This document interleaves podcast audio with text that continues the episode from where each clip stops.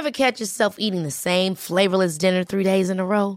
Dreaming of something better? Well, HelloFresh is your guilt-free dream come true, baby. It's me, Kiki Palmer.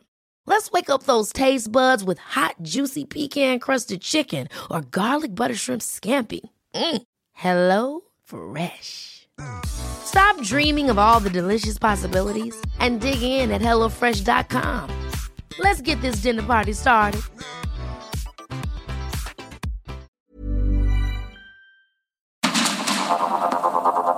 Heraldo Media Group presenta Sergio Sarmiento y Lupita Juárez. Información veraz y oportuna con un toque personal y humano. Por el Heraldo Radio, donde la H suena y ahora también se escucha.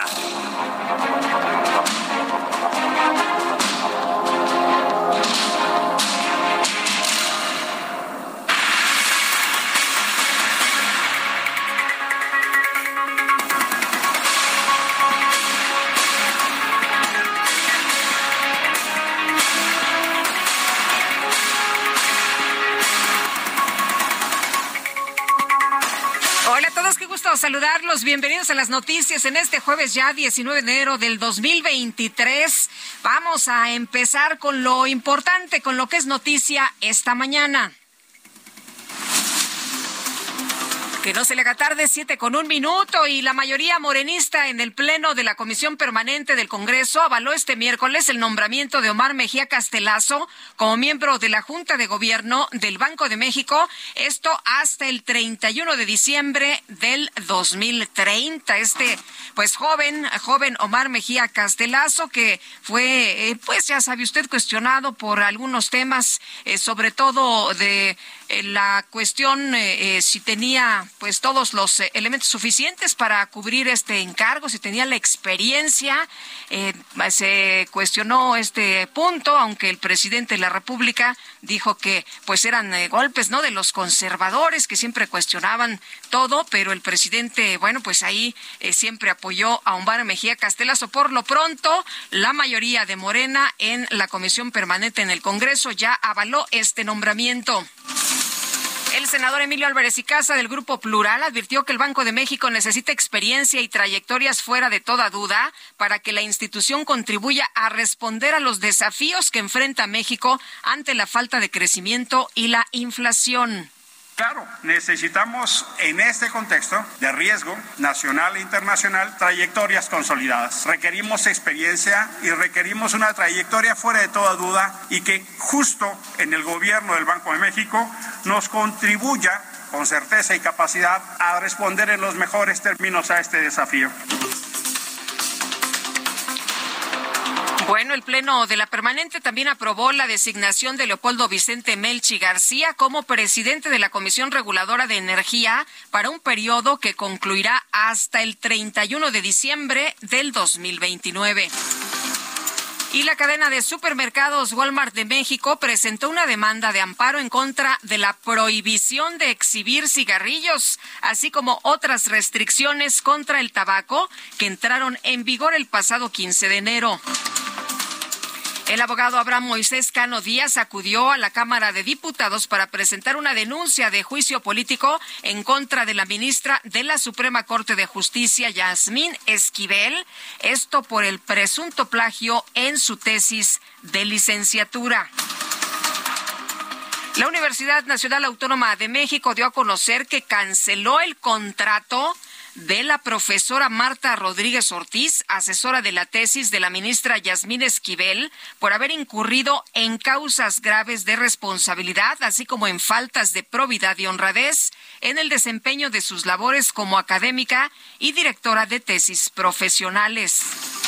La profesora Marta Rodríguez ya dijo que pues no se va a quedar con los brazos cruzados, que quiere que recuerden una cosa, que ella es especialista en materia laboral y que bueno, pues se va a defender, que ella pues no va a quedarse así como así. Y también dice cómo es posible que me reconozcan con premios en 2022 porque soy una excelente maestra y una gran profesionista y me despidan el día de ayer. Bueno, pues vamos a estar muy pendientes de qué es lo que sigue en todo este asunto. El coordinador del PRI en el Senado, Miguel Ángel Osorio Chong, cuestionó al presidente López Obrador por afirmar que no se puede desechar la petición de Joaquín El Chapo Guzmán de regresar a una cárcel en México.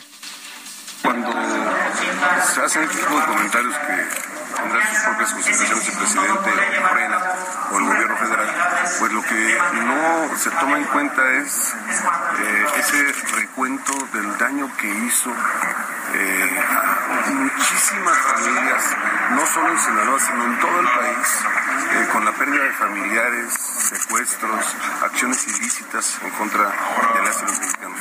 Hoy se piensa en los derechos de él, ¿quién piensa en los derechos de todas las familias a las que dañó? De toda la gente que todavía está ahí sufriendo por la pérdida de sus familiares. El senador del Grupo Plural, Emilio Álvarez y Casa, criticó que el presidente López Obrador muestre interés en las peticiones de narcotraficantes mientras sigue atacando a los periodistas pero ojalá el presidente le dedicara el interés, la bonomía y el respeto a los narcos. La mitad se lo dedica a los periodistas. Toda la furia que le dedica a los periodistas, a los que no piensan como él de todo tipo, ¿por qué no lo dedica un poquito a los que lesionan la convivencia, a los que desaparecen, incendian, atacan, lesionan, amenazan, secuestran, cobran derecho de piso? Ahora resulta que el presidente defiende a los narcos y ataca a los periodistas. Ojalá que el presidente dedicara un poquito de la actitud que tiene eh, con los narcos hacia la prensa, hacia la sociedad civil, hacia los ecologistas. Es decir, el presidente ha decidido hacer un nuevo pacto de corrupción e impunidad, solapando el narco y atacando a los que no piensan como él. El coordinador de Morena en la Cámara de Diputados, Ignacio Mier, apareció en una rueda de prensa con dos muñecos con la figura del presidente López Obrador, a pesar de que el Tribunal Electoral prohibió su uso en actos políticos. El legislador afirmó que el Tribunal Electoral se ha convertido en una caricatura han convertido al tribunal en una caricatura. Es verdaderamente ridículo que una caricatura que está registrado hayan prohibido su circulación. Qué pena y qué pena ajena a lo que está sucediendo con el Tribunal Electoral Federal. No sabemos cuál de los dos está prohibido. Es la caricatura, ¿se va a defender este o este? Es una ridiculez. Bueno, el tribunal lo que señala es que habría falta de equidad si se muestran pues estas imágenes de eh, los eh, las caricaturas del presidente López Obrador conocidas como los amlitos, pero bueno, pues ahí están ya eh, Morena defendiendo y hay quien piensa que lo que están haciendo es darle vuelta a lo que determina un tribunal que es el máximo tribunal, en este caso electoral. El senador Ricardo Monreal, coordinador de Morena en la Cámara Alta, propuso a su bancada abrir su reunión plenaria para que participen todos los aspirantes a la candidatura presidencial del partido. Integrantes de la organización Unidos consideraron necesario que la Alianza Va por México acuerde un método de selección de candidaturas en el que los ciudadanos tomen las decisiones, además de abrir la coalición a otras fuerzas políticas de oposición como Movimiento Ciudadano. El presidente del PAN capitalino, Andrés Ataide, y un grupo de legisladores presentaron una denuncia ante la Fiscalía General de la República contra la jefa de gobierno, Claudia Sheinbaum, y otros funcionarios locales por los accidentes fatales ocurridos en el metro. Nos encontramos hoy aquí en las oficinas de la Fiscalía General de la República para acusar formalmente por negligencia criminal, que no es otra cosa más que homicidio culposo, lesiones, uso ilegal de atribuciones y facultades a la doctora Claudia Sheinbaum, a Andrés Layuz, a Guillermo Calderón y a quien o quienes resulten responsables por la cadena de tragedias que hemos padecido, sufrido quienes vivimos en la Ciudad de México, particularmente, por supuesto, el metro. Bueno, pues así lo que se plantea en el PAN y el diputado federal Saúl Telles, también panista, aseguró que las falsas, eh, bueno, las fallas en el metro no se deben a un sabotaje por parte de los usuarios, que esto es falso, sino a la falta de mantenimiento y la negligencia del gobierno capitalino. Esto no es atribuible a ningún acto de sabotaje por, por parte de los ciudadanos, no es una acción premeditada, sino más bien responde este tipo de accidentes graves, mortales muchos de ellos, por la falta de mantenimiento, por la negligencia y por la impericia de quien nos gobierna hoy en la ciudad. La jefa de gobierno, Claudia Sheinbaum, aseguró que desconoce si se realizó un despliegue de ingenieros militares en el sistema de transporte colectivo, tal como lo indica un oficio firmado por el subdirector general de Administración y Finanzas del Metro, Fidel Rodríguez. Sí, vi un documento, no, no he tenido oportunidad de preguntarle al director del metro. Eh, está la Guardia Nacional en las estaciones, también afuera de los talleres, como lo informamos el día de ayer, y si hay una oportunidad de, este, de mejorar también la logística del metro en varios temas, que se tenga apoyo, pues también es bienvenido tarde de este miércoles, la policía capitalina cerró las puertas de la estación Insurgentes de la línea 1 del metro para evitar el ingreso de un grupo de activistas feministas que pretendían realizar una protesta en contra de la presencia de la Guardia Nacional. En Michoacán se confirmó la desaparición de los activistas a favor de los derechos humanos Ricardo Antonio Lagunes y Antonio Díaz Valencia, quienes fueron vistos por última vez el pasado 15 de enero en la comunidad de Aquila. Y la Fiscalía de Zacatecas confirmó el hallazgo de una fosa clandestina con los cuerpos en reducción esquelética de tres mujeres y un varón en el municipio de Tepetongo, esto cerca de donde fue localizado el vehículo en el que viajaban los cuatro jóvenes desaparecidos en los límites con Jalisco. El Instituto Nacional de Migración informó que las autoridades de los Estados Unidos deportaron a Alejandro N., quien cuenta con una orden de aprehensión en México por diversos delitos relacionados con la desaparición de los 43 normalistas de Ayotzinapa. Y en Chiapas, las autoridades federales y estatales aseguraron a 250 migrantes que viajaban hacinados en un tráiler sobre la autopista 190 San Cristóbal de las Casas, Chiapa de Corzo. La policía de Perú dispersó con gas lacrimógeno a cientos de personas que realizaron una protesta en Lima para exigir la renuncia de la presidenta Dina Boluarte. Y las delegaciones del gobierno colombiano y el Ejército de Liberación Nacional se reunieron este miércoles en Venezuela para realizar una reunión extraordinaria con el objetivo de aliviar la tensión que generó el fallido anuncio de un alto al fuego. El ministro del Supremo Tribunal Federal de Brasil impuso las primeras 140 detenciones preventivas en contra de personas presuntamente implicadas en los ataques del pasado 8 de enero en contra de las sedes de los tres poderes de ese país. Y al participar en el Foro Económico Mundial en Davos, en Suiza, el presidente de Ucrania, Volodymyr Zelensky, pidió a la comunidad internacional apresurar la toma de decisiones sobre la ayuda militar y económica a su país.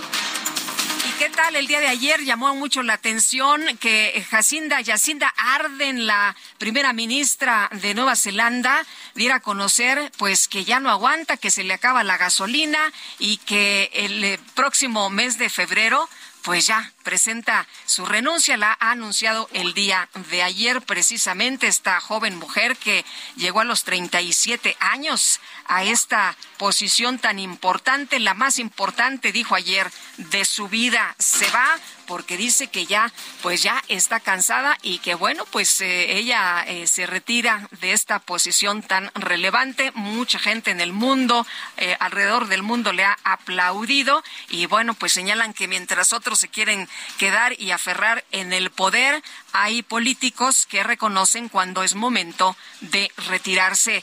En información de los deportes, la Federación Mexicana de Fútbol dio a conocer que la FIFA le impuso una multa de 100 mil francos suizos y un partido a puerta cerrada durante una competición oficial por la aparición del grito homofóbico durante la pasada Copa del Mundo. Son las 7 con 13 minutos. Las destacadas de El Heraldo de México.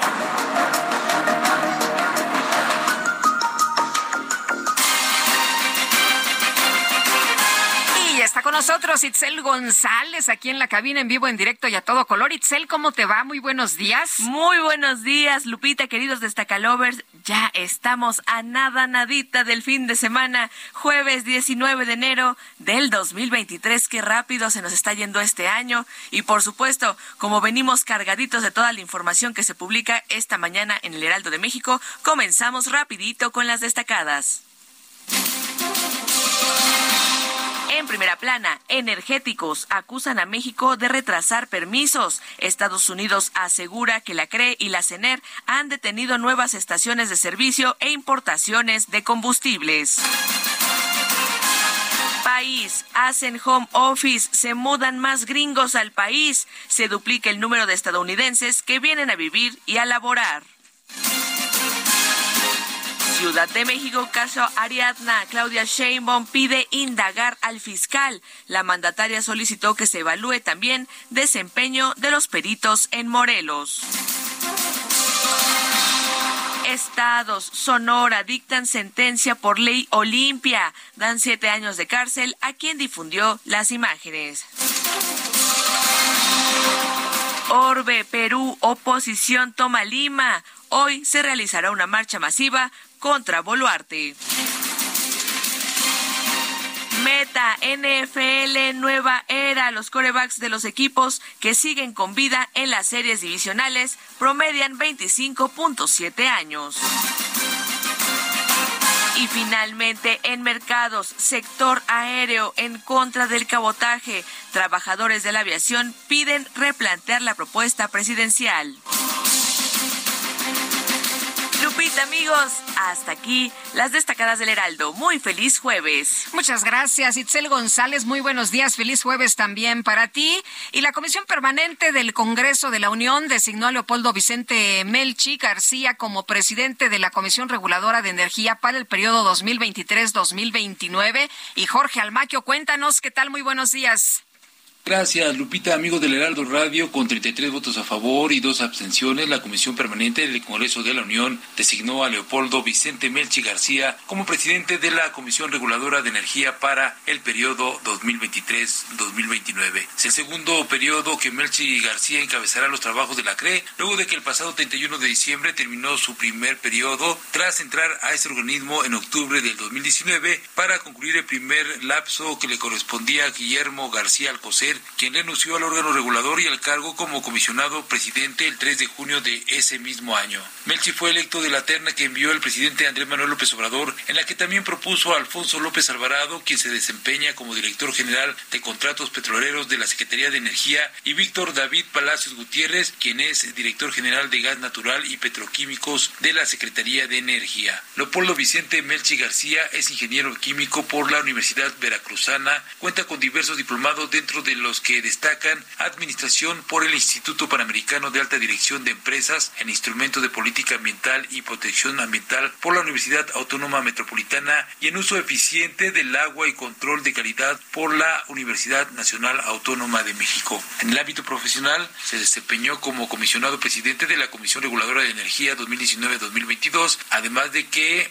ocupó el cargo de director general de gas natural y petroquímicos en la Secretaría de Energía y fue gerente de evaluación y auditoría en petróleos mexicanos del 2015 al 2016. Lupita, amigos, el reporte que les tengo. Jorge, muchas gracias. Igual para ti, muy buenos días. El Pleno de la Comisión Permanente del Congreso de la Unión ratificó a Enrique Rojo como embajador de México en la República de Finlandia. Elia Castillo, adelante con la información. Buenos días.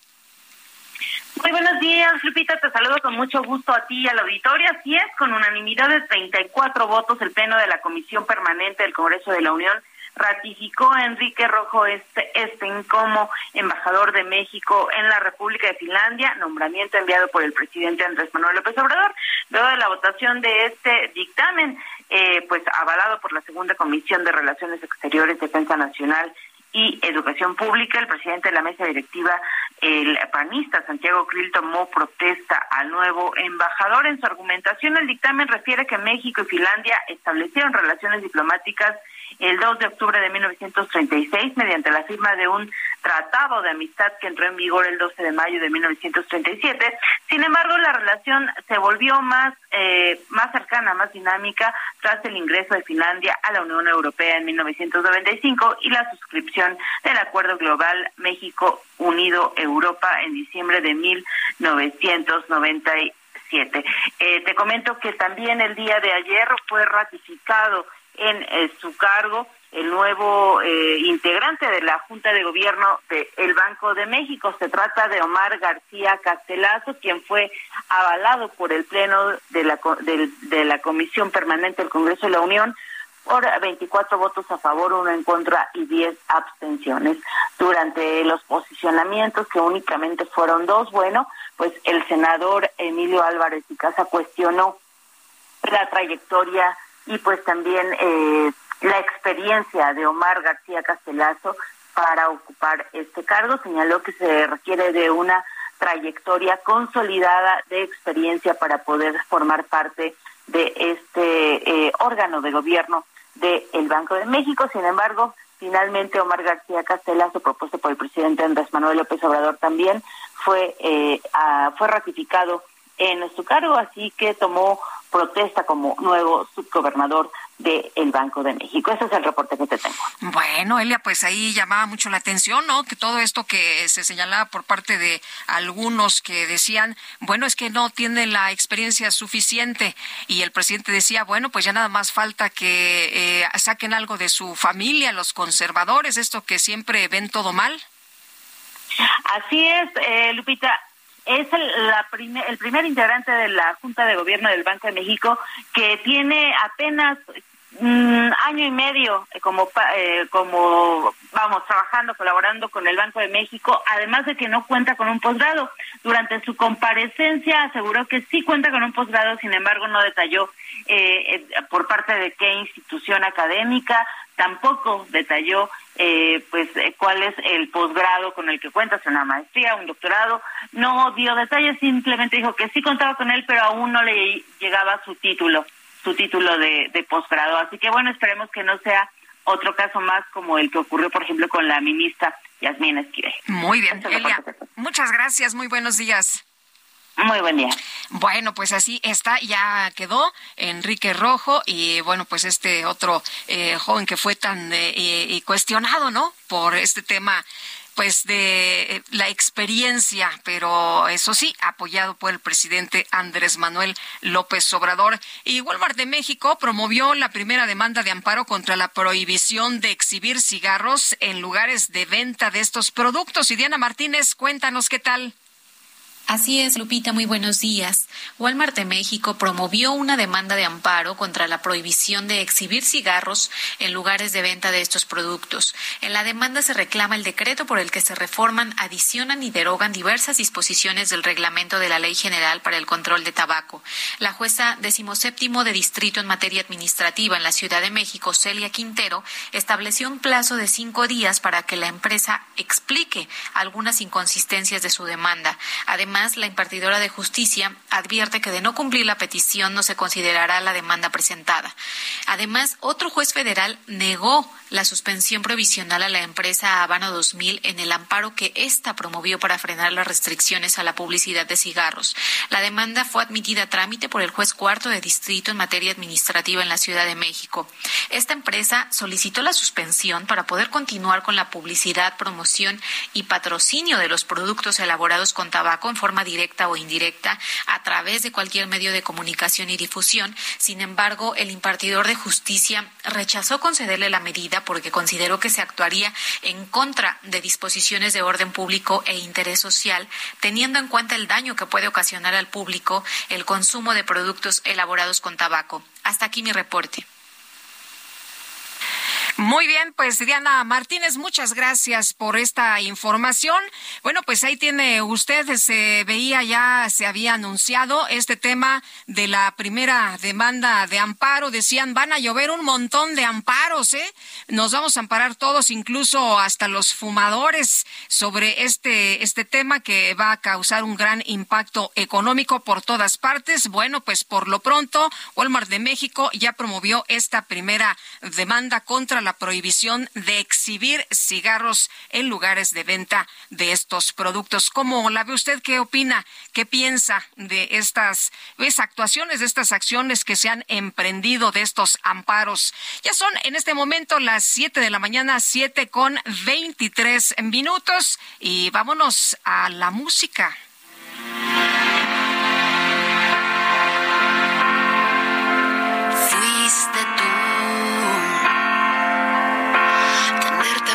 Foto tuya puesta en mi cartera. Un beso y verte hacer pequeño por la carretera. Lo tuyo fue la intermitencia y la melancolía. Lo mío fue aceptarlo todo porque te quería. Bueno, estaremos escuchando en la música. Estamos celebrando a Ricardo Arjona, el cumpleañero de esta mañana. ¿Qué más está decir que sobra decir tantas cosas? Vamos a regresar en un momento más. Quédese con nosotros. Vamos con Sergio Sarmiento y Lupita Juárez.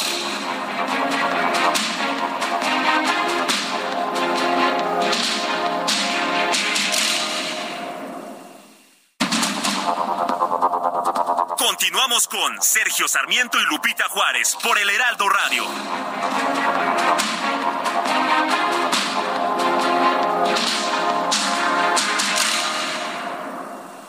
El pulso de tus emociones aumenta cuando te atreves a tomar el volante del nuevo Fiat Pulse, el SUV líder en ahorro de combustible. Estrenalo desde 354 mil pesos o tasa de 9.75%. Eleva tu pulso con Fiat Pulse. Fiat, sé único. Visita tu distribuidor Fiat Chrysler, que 29.9%, vigencia al 31 de enero de 2023. Consulta fiat.com.mx. El mundo de la moda en mueble está en movimiento en Expo Mueble Internacional, la feria líder de muebles y decoración en América Latina. Encuentra lo último en tendencias, diseño y calidad en muebles para el hogar, oficina, jardín, infantil, decoración, entre otros. La cita es del 15 al 18 de febrero en Expo Guadalajara. Regístrate en www.expomuebleinternacional.com.mx. divierte verme y te gustan mis besos y me ves como el perfecto compañero de tertulias.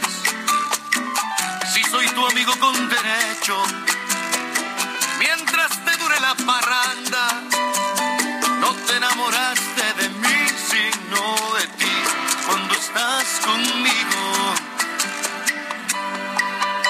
Bueno, pues estamos festejando al cumpleañero esta mañana, a John Benjamin, que cumple 60 años, pero también a Ricardo Arjona. Estaremos escuchando su música el día de hoy. Un abrazo a John Benjamin, el embajador de Reino Unido en nuestro país, a quien le deseamos que pase un extraordinario día y, por supuesto, larga vida y feliz vida a John Benjamin. Un fuerte abrazo.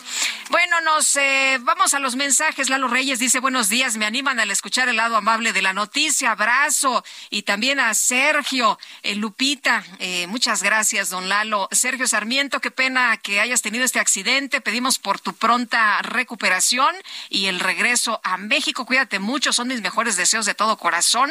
No nos pone su nombre. Y por otra parte, bueno, en defensa de AMLO, los narcos están armados y no tienen respeto por la vida. En cambio, los periodistas sí respetan los valores que nos hacen humanos. Y Osorio, con que imite a los políticos que no se ponen a patadas con los burros. Saludos desde, eh, no nos dice desde dónde y tampoco lo firma. Pero bueno, pues ahí están los mensajes esta mañana.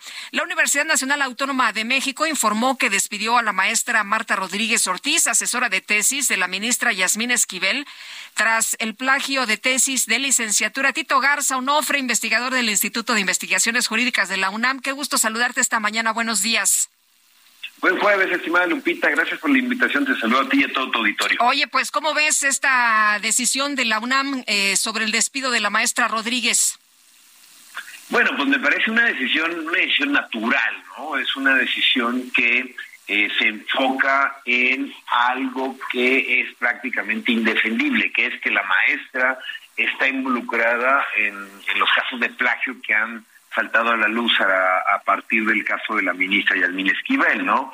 En ese sentido, solo habría que hacer notar que parecería que la determinación pues va en el sentido de eh, tomar, eh, rescindir el contrato a partir de que la propia maestra declaró que ella compartía las tesis, ¿no? Y esto eh, parece chocar con la idea que el Comité de Ética de la el Comité de Ética e Integridad de la FES Aragón había mencionado respecto al plagio. Entonces me parece que el caso, lejos de estar resuelto, lejos de tomar una, una decisión que abone para aclarar qué es lo que pasa con algo que es estructural y sistémico, me parece que se enfocan solamente en un actor que tiene responsabilidad, que claramente tiene un contrato con la UNAM, que es mucho más fácil vincar la responsabilidad a diferencia de la ministra o los exalumnos, pero que le queda mucho por delante todavía.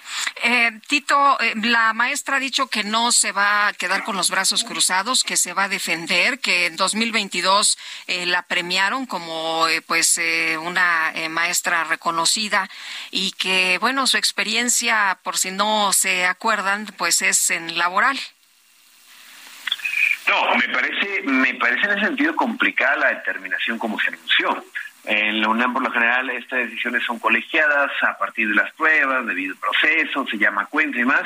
Y lo que parecería es que ayer el mensaje es que se le quiere dar vuelta a la página rápido. Entonces, sin ningún afán, ojo Lupita, de defender a la maestra, pues ella, ella tiene, ella tiene que exigir que la rescisión de su contrato se haya dado a partir de condiciones de veracidad, a partir de condiciones que no afecten propiamente los derechos laborales que ella ha adquirido a lo largo de los años.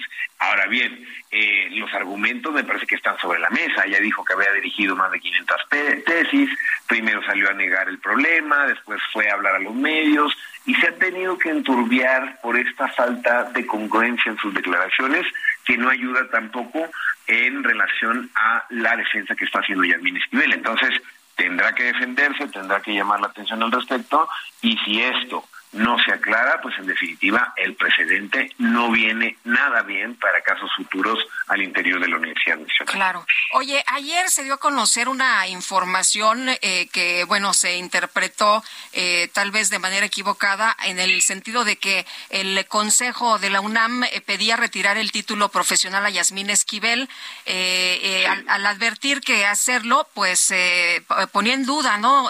cualquier situación relacionada con el otorgamiento de los de los eh, de los títulos, eh, pero me, me, dicen que no es el Consejo de la UNAM, que son estudiantes y consejeros en lo individual de un total de 333 que el Consejo Universitario eh, que pues no ha sesionado en estos días ni ha analizado el punto, pero ¿crees que debería el Consejo de la UNAM retirar el título? Mira, es, es, una buena pregunta y vale la pena aclararlo. En efecto, la UNAM, la UNAM es muy amplia, la UNAM es plural, en la UNAM cabemos todos, y existe pues esa libertad de cátedra, libertad de opinión que la hacemos eh, valer a través de nuestras acciones y de nuestras de nuestras acciones cotidianas, ¿no? Lo que lo que está eh, eh, comunicando este grupo de, de 30 personas dentro de lo cual, como bien dice, se encuentran consejeros universitarios, que hay que recordar el consejo universitario son es un grupo amplio que se encarga de tomar decisiones reglamentarias, de tomar de votar, decisiones que tome rectoría y junta de gobierno, ¿no? Pero yo creo que, que antes de, de, que alguien tenga razón o de que sean ellos quienes estén levantando la voz, Creo que lo más importante aquí es, entender eso, que la UNAM es tan amplia, existen versiones eh, que no, todos están de acuerdo con la forma en cómo se ha tratado el caso de Yasmín Esquivel. Yo creo que es solamente un síntoma de que un caso tan complejo en cuanto eh, ha, ha tenido tantas aristas, ha tenido determinaciones que muchas veces esperaríamos que puedan construirse más eh, tipo de sanciones o más que se sienten responsabilidades, eh, me parece que es totalmente natural en una universidad tan amplia. ¿no? En ese sentido, eh, yo creo que vienen bien estas, esta, esta, estas voces que están en contra, que están a favor, y que se tiene que hacer un debate informado, Lupita, porque si algo nos puede servir, todo el escándalo de Yasmín Esquivel, 30 años después de que plació su tesis, es para hacer una profunda reflexión como universidad respecto a la manera en cómo se realiza la investigación jurídica en México, respecto a la forma en cómo las personas se convierten en abogados. Entonces, a pesar de todo el escándalo, me queda claro que hace mucho trabajo respecto a reformar la legislación universitaria, poner más filtros para evitar las copias, qué es lo que se va a suceder cuando se fija una responsabilidad, porque la responsabilidad en un plagio nunca hay una sola persona involucrada, ¿no? En este caso parecía que está la, la, maestra y que ya se descubrieron otras mismas tesis con el mismo título en futuros años. Entonces, me parece natural dentro de una universidad tan amplia y ojalá estas eh, manifestaciones en contra de la determinación de la abogacía general y de rectoría pues puedan servir para eso, para invitar a un diálogo respetuoso, a un diálogo que invite propiamente la reflexión en temas tan complicados, donde me parece que lo más grave sería simple y sencillamente voltear hacia otro lado y pensar que esto es un caso aislado. Claro. Oye, y, bueno, aquí eh, lo que también llama mucho la atención es lo que dice la maestra Marta Rodríguez, ¿no? Que les dio la tesis a algunos alumnos, la tesis de Yasmín Esquivel, supuestamente para que se apoyaran. Pero aquí se, se pregunta y se cuestiona, bueno, ¿y cuando recibió la de Edgar Báez, no se dio cuenta que era igualita? Sí, y, ojo con esto, lo que parecería es que le entregó no un proyecto de tesis, sino la tesis completa, ¿no? Porque, porque al final lo que hace es presentar esa tesis completa, ¿no? Entonces, eh, la, la versión, sinceramente, sigue sin ser, sigue sin ser creíble, peca de, de ingenua, entendiendo que parecería que la trama es mucho más profunda y mucho más compleja, ¿no? Y en ese sentido, la única autoridad que ha analizado las pruebas con detenimiento, que llamó a los involucrados, que valoró, fue el Comité de Ética de la FES Aragón. Si el día de ayer se determinó por una instancia no colegiada, no a partir de uno de estos cuerpos, que se le tiene que rescindir el contrato a la maestra, bueno, habrá que ver cómo se llegó a esa determinación. Si solo fue porque la maestra se autoinculpó, porque dio estas declaraciones, pues en definitiva eh, la, la comunidad universitaria y la comunidad en general no conocían de esta versión de los hechos, ¿no? Entonces, eso es donde digo que se están enturbiando y donde ese tipo de versiones no terminan de eh, convencer sobre el tratamiento que se le está dando al caso. Tito, con los elementos que tú tienes, con los que has revisado, que has estudiado y analizado, ¿tú qué consecuencias crees que debería haber ya para ponerle punto final a este tema? Claro que sí, con mucho gusto. Mira, eh, yo creo que sí hay que decirlo como abogado y como parte de un instituto de investigaciones jurídicas, es un caso difícil en lo jurídico, ¿no? Pero no porque sea difícil significa que sea imposible o significa que el caso no tiene una, una, una, una consecuencia, ¿no? Porque parecería que esa es la postura de la abogacía general. Decir simple y sencillamente que eh, el plagio es condenable, pero la UNAM no puede hacer nada al respecto en retirarle al título. Una de las opiniones que he rebotado con varios colegas y que, hemos estado pensando es que claramente el caso tiene aristas éticas y aristas morales, ¿no? Y sobre esa legislación universitaria que no hay reglas expresas para poder hacer algo, lo que sí existe es un examen profesional. Y el examen profesional como tal es un acto académico, un acto académico que puede ser revisable en caso de que el mismo se haya llevado con trampa o con fraude. Por ende, resulta, resulta eh, importante saber que si se apelan a los valores universitarios, si se apela a la ética, al código de ética, hay una forma de construir una solución que si bien no se le va a retirar el título, sí se puede invalidar y hacer nulo el examen profesional. si el examen profesional se llama la atención y tiene que pegarle eh, después al título y a la cédula, es una alternativa. Parecería en este caso, estimada Lupita, que necesitamos más voluntad y una visión del derecho muchísimo más integral y compleja. Muy bien, pues con eso nos quedamos. Tito, muchas gracias. Muy buenos días. No, gracias a usted por la invitación y que tenga buen día. Hasta luego, qué gusto saludarte. Y ante la petición de Joaquín El Chapo Guzmán de ser regresado a una cárcel mexicana, el presidente López Obrador dijo que corresponderá a la Secretaría de Relaciones Exteriores determinar si procede o no y expresó que, pues algo que llamó mucho la atención, cuando se trata de derechos humanos siempre hay que dejar la puerta abierta. Mariclera Costa, experta en derechos humanos, gracias por platicar con nosotros esta mañana. Muy buenos días. Buenos días. Eh, pues sí, una declaración que nos ha dejado pensando mucho, ¿verdad? Eh, pero usted me dirá. Eh, Maricler, pues eh, sí, eh, se trata de derechos humanos, dice el presidente, y todo mundo pues volteó a, verse como, bueno, y el presidente, eh, pues se le han hecho otras peticiones de organizaciones civiles, se han hecho otras peticiones ciudadanas con respecto a este tema, pero pareciera que cuando es una solicitud del Chapo Guzmán, la situación es completamente distinta, Maricler. Pues eh, desafortunadamente eh, es una apreciación correcta. Eh, este, tratándose de, este personaje, se enfatiza que hay caminos siempre en los derechos humanos, pero cuando se trata de las víctimas, las numerosas víctimas que vivimos, que viven en Sí,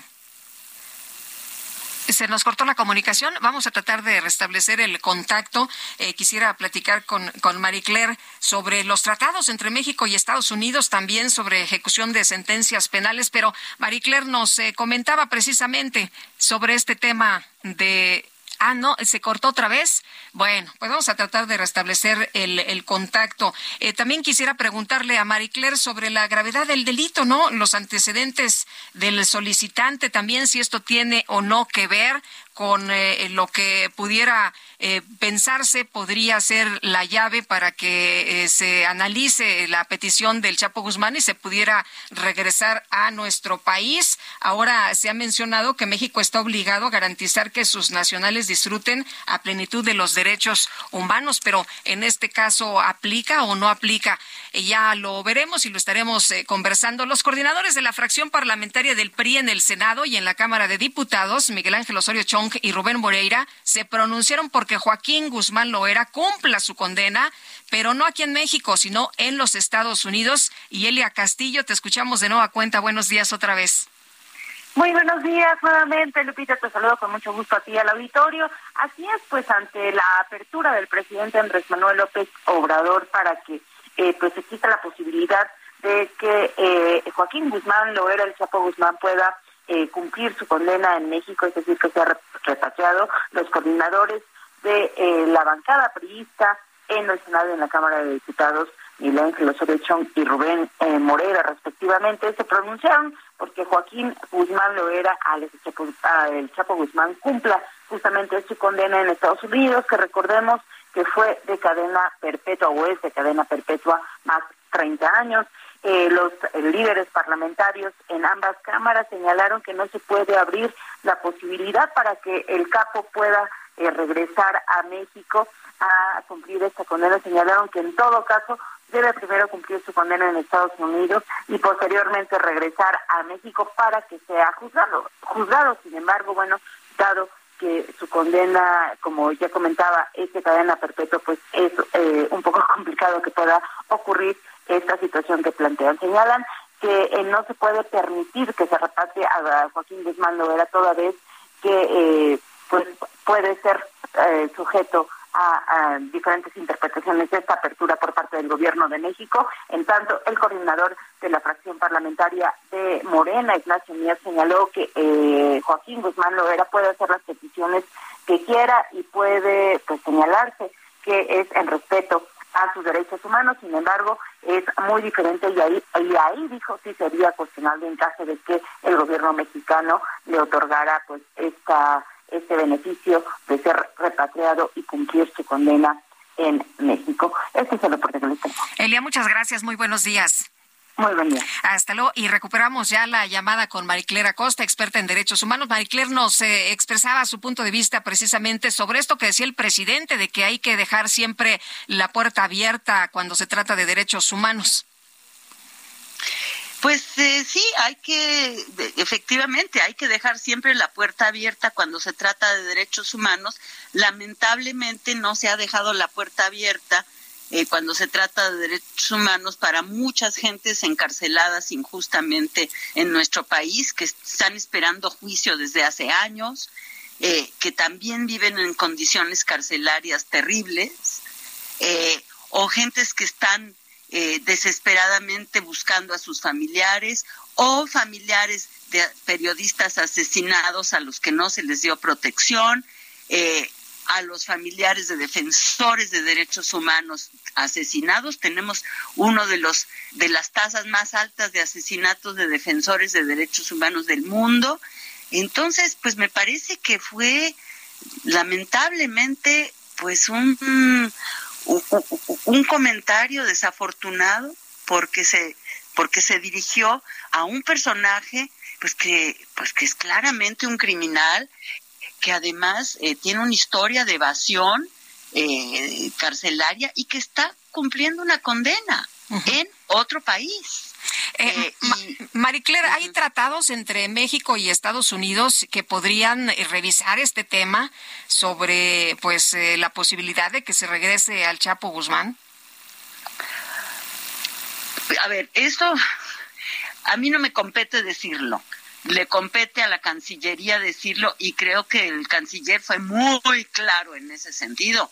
No hay ninguna posibilidad, eh, porque además hay una historia aquí de evasión de este personaje. Ha salido, se ha evadido de la prisión en varias ocasiones. Eh, en todo caso, yo creo que si en realidad sus condiciones carcelarias son crueles y son intolerables, pues él tiene un abogado defensor. El abogado defensor puede acudir a las autoridades eh, competentes en Estados Unidos para ver de qué manera se pueden mejorar sus condiciones carcelarias, pero de ninguna manera él debe regresar a México. Ahora, se ha mencionado que México está obligado a garantizar que sus nacionales disfruten a plenitud de los derechos humanos, pero ¿es lo mismo para todos los ciudadanos, para los que están libres y para personajes como el Chapo Guzmán eh, con eh, sus antecedentes y con esta sentencia que tiene? Pues en teoría todos tendríamos que tener igual goce de los derechos humanos, pero pues basta ver abrir los periódicos todos los días para ver que una enorme cantidad de, de, ciudadanos y ciudadanas mexicanos no tienen eh, acceso a los derechos humanos, no están en, en, en, siquiera las condiciones de, de, que se les escuche. Hay, hay una enorme población eh, carcelaria que está esperando juicio, hay las condiciones de las cárceles son deplorables, eh, en fin, creo que la verdad creo que es un evento muy desafortunado este. Ahora, el abogado nos eh, decía, eh, usted debería de solicitar mejores condiciones, esa debería de ser la labor y no responsabilidad del gobierno, aunque pues sea... él tiene, perdón. No, no. Es, es uno de los hombres más ricos del mundo. Debe tener muchos abogados bueno, pues que los abogados hagan las gestiones correspondientes en la jurisdicción correspondiente que es Estados Unidos. Eh, Maricler, en el caso de, Joaquín El Chapo Guzmán, hemos visto, no es la primera vez que el presidente tiene pues esta, eh, esta deferencia. También eh, en alguna ocasión cuando se le pide por parte de los familiares ir a ver al Chapo en los Estados Unidos, también el presidente interviene. ¿Cómo ve usted esta situación, esta pues eh, decisión del presidente cuando ya lo comentamos al principio de, este, de esta conversación, pues hay personas que hacen las mismas solicitudes y no se les atiende de la manera tan, tan pronta y tan diligente. Así es. Eh, hay, hay eh, a principios del sexenio eh, agrupaciones de familiares de desaparecidos empezaron a solicitarle al presidente audiencias y no nunca las ha tenido con ellos. Eh, ¿Por qué? Porque ha, eh, lo que ha declarado es que eso pondría en peligro su investidura. Eh, no sé por qué. Eh, de manera que a mí me parece inexplicable estas deferencias con el Chapo Guzmán o con cualquier otro criminal de la estatura del Chapo Guzmán. Afortunadamente no las ha habido, pero, pero no entiendo, la verdad no lo entiendo. Ahora, pues todo el mundo se ha pronunciado, ¿no? Porque Joaquín Guzmán lo era, cumpla con su condena, pero pues no aquí, sino allá en los Estados Unidos. Pues sí, pues sí. México finalmente tiene este tratados de extradición con Estados Unidos y el señor fue extraditado a los Estados Unidos y está cumpliendo su condena y tuvo un juicio y el juicio fue público y tuvo defensa y hasta donde yo sé nadie ha dicho que se violaron sus el, el, debido proceso durante el juicio. Entonces eh, creo que es un asunto que ya se debe cerrar. Repito eh, no si si él está en condiciones carcelarias eh, pues eh, crueles eh, y, que le están afectando muchísimo, tiene todo el derecho de solicitar que se modifiquen, pero hay procedimientos para ello y tiene los medios para hacerlo. No entiendo por qué el gobierno de México tendría que interceder y repito, creo que el canciller lo ha dicho con mucha claridad. Muy bien, pues Mariclera Costa, gracias como siempre por tomar nuestra llamada. Muy buenos días. Buenos días, gracias a ustedes. Hasta luego. Bueno, y queremos escuchar sus saludos, opiniones y comentarios. Mándenos una notita de voz a nuestro WhatsApp 5520109647. Si no se anima a que escuchemos su dulce voz, entonces mándenos un mensajito, escríbanos, escríbanos también a nuestra aplicación, a nuestro WhatsApp 5520109647. Regresamos. No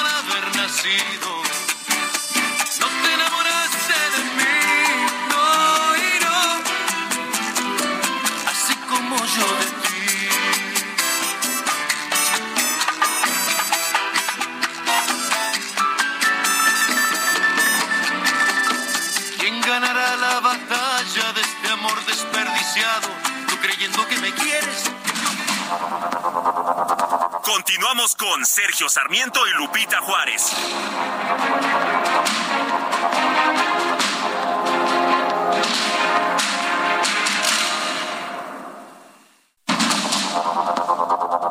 Continuamos con Sergio Sarmiento y Lupita Juárez por el Heraldo Radio.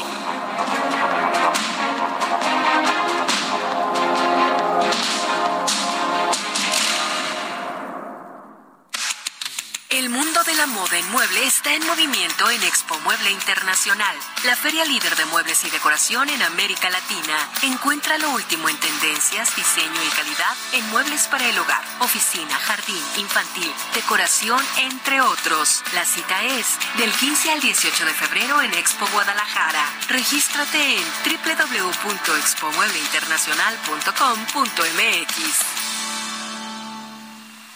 ¿Ya sabes qué harás con tu aguinaldo? Gastarlo todo no es una buena opción. Mejor ponlo a trabajar para que te genere buenos rendimientos. En Finsus, te ayudamos a multiplicarlo con una tasa de hasta 13.13% anual. Descarga la app y comienza a invertir desde 100 pesos de forma fácil y segura. CAT nominal de 13.13%, CAT real de 7.49% antes de impuestos, tasa de rendimiento fija anual. Consulta términos y condiciones en www.finsus.mx.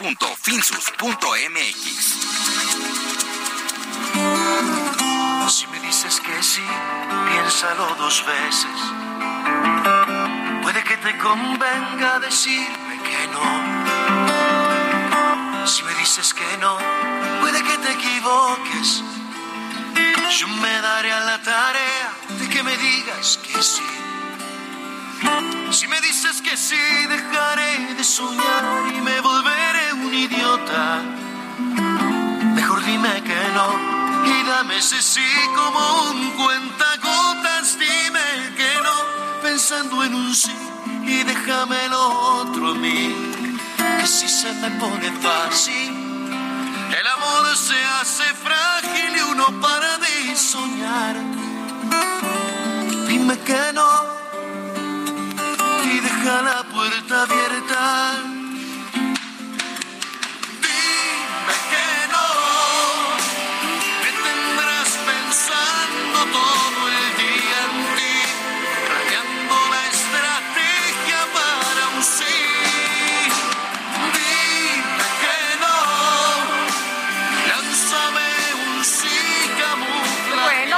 no, estamos escuchando al cumpleañero, a Ricardo Arjona, que aquí tiene mucha fan y entonces todo el mundo votó y como somos democráticos, bueno, pues ahí está la música de esta mañana. Y en los mensajes, muchas gracias a todos ustedes que se comunican. Buenos días, reportando la desaparición de mis nietos. Mi hija la tiene eh, la guardia y custodia legal y definitiva. Sin embargo, a mis nietos los traen de casa en casa, peor que animalitos. Los familiares del padre estamos en los lentos procesos legales y desgraciadamente desde el viernes pasado los tienen desaparecidos o quizá ya los sacaron de Hidalgo. No omito comentarle que estas personas son familia grande, son agresivos. Eh, disculpe que, eh, pues, no sé qué se hace en estos casos. Vamos a recurrir a lo que esté a nuestro alcance. Muchas gracias. Ay, qué pena, qué pena que esté pasando esta familia, pero bueno, pues hay que hablar con, hay que asesorarse, ¿no? Con los especialistas, con los abogados, saber qué es lo que se puede hacer. Y nos dice Miguel Jiménez, eh, muy buenos días, Lupita y Sergio, hasta Suiza. Ahora, ¿qué dirá el inquilino de Palacio Nacional con su ministra pirata que nada más, pues ya no hayan cómo sacarla de su tranza y qué va a suceder con todo lo que haya hecho con su título pirata? Es lo que nos comenta Miguel Jiménez esta mañana. Vámonos al clima. El pronóstico del tiempo con Sergio Sarmiento y Lupita Juárez.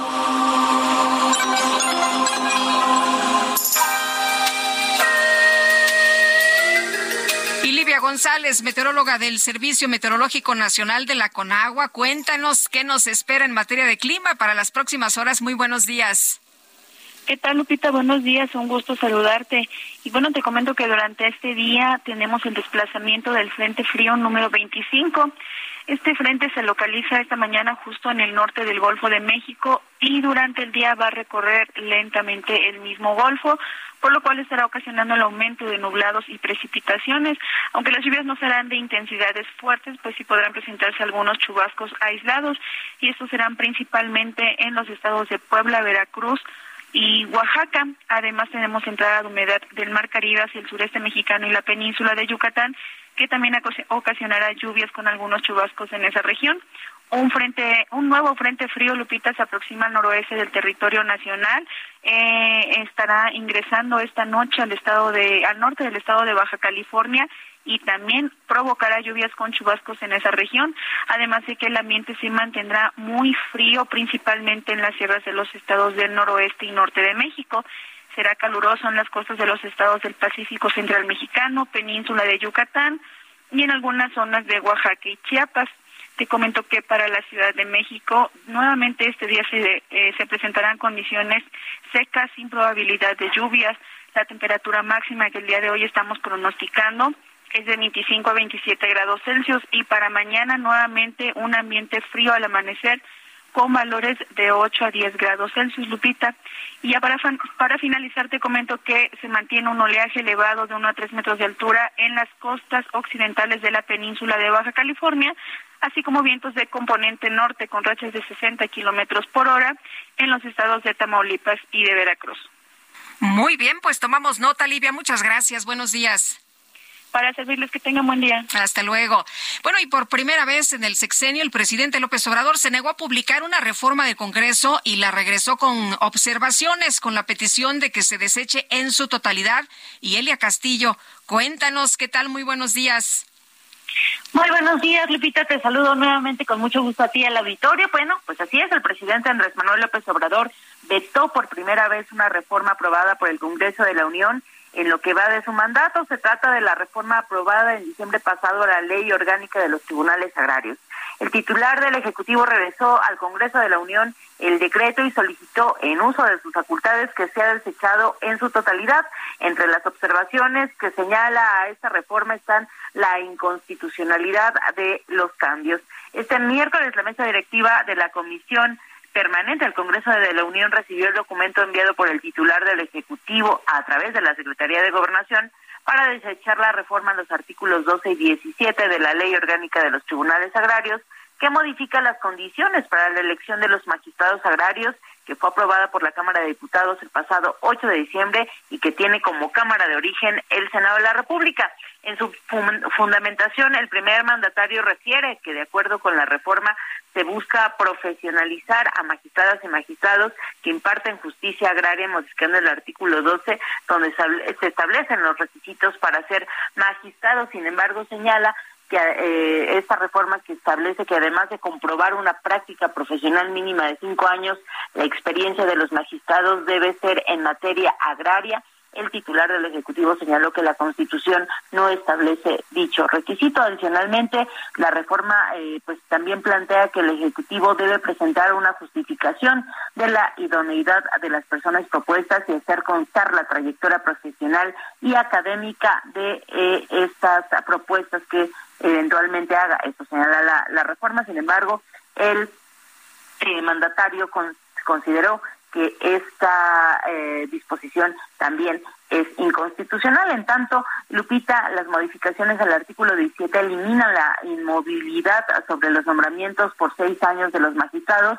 Se establece que luego de este periodo los magistrados del Tribunal Superior Agrario podrán ser ratificados por una sola ocasión por un nuevo, nuevo periodo de nueve años improrrogables, es decir, no podrán permanecer más de 15 años en el cargo. Actualmente pueden permanecer más de 15 años en sus cargos. Así que bueno, el presidente vetó esta reforma y pidió al Senado de la República que sea desechada en su totalidad. el Pleno de la Comisión Permanente eh, pues envió esta, este, este oficio esta solicitud del presidente de la República al Senado y será ahí donde se le dé el trámite correspondiente. Es la primera vez que ocurre, también ha ocurrido en otros sexenios, como es el del presidente Enrique Peña Nieto, quien aplicó veto a la ley 3 de 3 que obligaba a todos los particulares o empresas que recibieran o de recursos públicos a presentar sus declaraciones patrimoniales. Es el reporte que les tengo. Muy bien, Elia, muchas gracias. Muy buenos días. Muy buenos días. Bueno, y en el Estado de México, representante, el representante del PAN y PRD ante el INE, pues eh, denunciaron en el Consejo General del Instituto Nacional Electoral a Dan Augusto López, secretario de Gobernación, y al dirigente nacional de Morena, Mario Delgado, porque dicen, pues organizaron una reunión, pero le hicieron en la sede de la dependencia federal con diferentes gobernadores eh, que pertenecen a Morena y pues esto no se vale, ¿no? Ángel Ávila, representante del PRD ante el INE. ¿Cómo estás? Gusto en saludarte. Muy buenos días. Hola Lupita, ¿cómo estás? Buenos días, un saludo para ti y para el auditorio. Oye, pues eh, cuéntanos. Este, Lupita, no se vale, ¿no? creo que lo dijiste bien, que eh, este gobierno que dijo que iba a ser distinto y diferente, hoy esté utilizando los recursos públicos de todos los mexicanos, los recursos del gobierno para eh, llevar a cabo reuniones partidistas y no solo eso, Lupita, en esa reunión, como tú bien lo cuentas, en las oficinas del secretario de Gobernación, el presidente de Morena les entregó una carta a los gobernadores, Lupita, para que estos gobernadores eh, se empiecen a inmiscuir en actividades partidistas y les exige que inviten a las colcholatas presidenciales a sus estados a distintos eventos para promocionarlos. O sea, les está diciendo desde Morena que utilicen sus gobiernos estatales, los recursos públicos, eventos pagados con dinero público, porque no lo pagan del bolsillo los gobernadores, y que esos eventos sirvan para promover a las corcholatas de Morena, Lupita, imagínate nada más. Oye Ángel, entonces ya hicieron la denuncia ante el Instituto Nacional Electoral. Es correcto, Lupita, presentamos la denuncia hace unos días. Esperamos pronto que la comisión de quejas pueda resolver eh, y pueda generar criterios eh, muy claros para que eh, este tipo de acciones no se repitan. Imagínate que Morena tiene más de la mitad de los gobernadores de este país y eh, les está diciendo ya de manera abierta, de manera pública, porque se filtró la carta, que empiecen a hacer trabajo a favor de Morena. Y lo que yo he siempre señalado, eh, no hacen trabajo a favor de, de Morena con el salario de los gobernadores. Utilizan toda una estructura de recursos, vehículos, oficinas, este, líneas telefónicas pagadas ponen dinero de los mexicanos para favorecer a un partido político. Está muy claro en distintas resoluciones, la propia constitución lo prohíbe que funcionarios públicos utilicen esos recursos que tienen bajo su resguardo con tintes electorales, como hoy lo está planteando Mario Delgado a sus gobernadores, pero además como testigo de honor el secretario de Gobernación. Ángel, si esto se hace en oficinas distintas con recursos propios del partido o del bolsillo de los propios eh, funcionarios, ¿es eh, totalmente diferente? Eh, claro, si esto se hiciera fuera de las oficinas de gobierno con los salarios de los gobernadores, pues evidentemente no habría un delito que perseguir. Pero hoy vamos a estar muy atentos de los eventos que hagan en los estados estas corcholatas que vayan los gobernadores y por supuesto te puedo asegurar que esos próximos eventos van a ser pagados con recursos del Estado, del Estado a donde vayan. Entonces eh, son graves este, violaciones a la ley electoral porque además no solamente es una violación por utilizar recursos públicos, Lupita, sino porque son claramente actos anticipados de campaña. Es decir, están violando el principio de equidad de piso parejo porque hoy tienes a las corcholatas desbordadas por todo el país haciendo actos anticipados de campaña, algo que también es ilegal. Por lo pronto, ¿debería haber una sanción por organizar la reunión en la sede de, de, gobernación? Sí, claro, por supuesto, por, supuesto que la Comisión de Quejas tiene que sancionar que se estén utilizando eh, oficinas gubernamentales para beneficio de particulares o de un partido político en especial. Eh, imagínate cómo eh, se vería que eh, en algún momento otro partido político utilizó las, oficinas de X o Y gobernador para hacer un, evento eh, de un partido. Eso lo hemos combatido durante muchos años, Lupita, el desvío de recursos públicos a favor de los partidos políticos. Lo hemos peleado desde la oposición y hoy lo vamos a seguir haciendo porque Morena no es diferente a los anteriores gobiernos, sigue utilizando las viejas prácticas de utilizar recursos públicos para favorecer a los suyos. Entonces eso viola el principio de equidad, el principio de imparcialidad y el principio de neutralidad que deben tener todos los funcionarios públicos en este país. Eh, Ángel, cuando hay una sanción, Morena acusa campañas en su contra, dice que el árbitro no es imparcial. Eh, no le gusta cumplir la ley a Morena eh, y eso es muy evidente. Oye, y Lupita, y como diríamos en estas fechas, eso es claramente evidente porque este eh, el presidente de la República en varios discursos de la mañanera lo ha dicho. A mí no me vengan con el cuento de que la ley es la ley. Entonces, cuando tu máximo dirigente político dice eso, pues evidentemente cualquier gobernador, cualquier funcionario público de Morena, pues se siente en las mismas condiciones. Y el presidente dijo que, que a mí no me dan con ese cuento de que hay que respetar la ley, pues evidentemente ellos se toman a la literalidad de eso. Por eso vemos una campaña de desprestigio, de ataque al Instituto Nacional Electoral, encabezada por el presidente, encabezada por Mario Delgado, encabezada por Morena, porque eh, finalmente no les gusta que les señalen que están violando la ley y que lo que están haciendo es ilegal.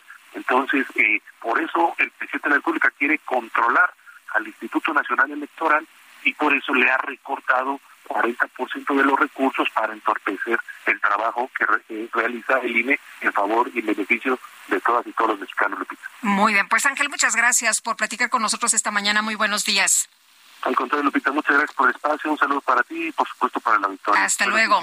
Saludos. Y el coordinador de Morena en la Cámara de Diputados, Ignacio Mier, calificó de ridícula la resolución del Tribunal Electoral del Poder eh, Judicial de la Federación por la que prohíbe el uso de la figura de AMLITO, estos AMLITOS, en eh, la propaganda de Morena. Jorge Almaquio, cuéntanos, ¿qué tal? Muy buenos días.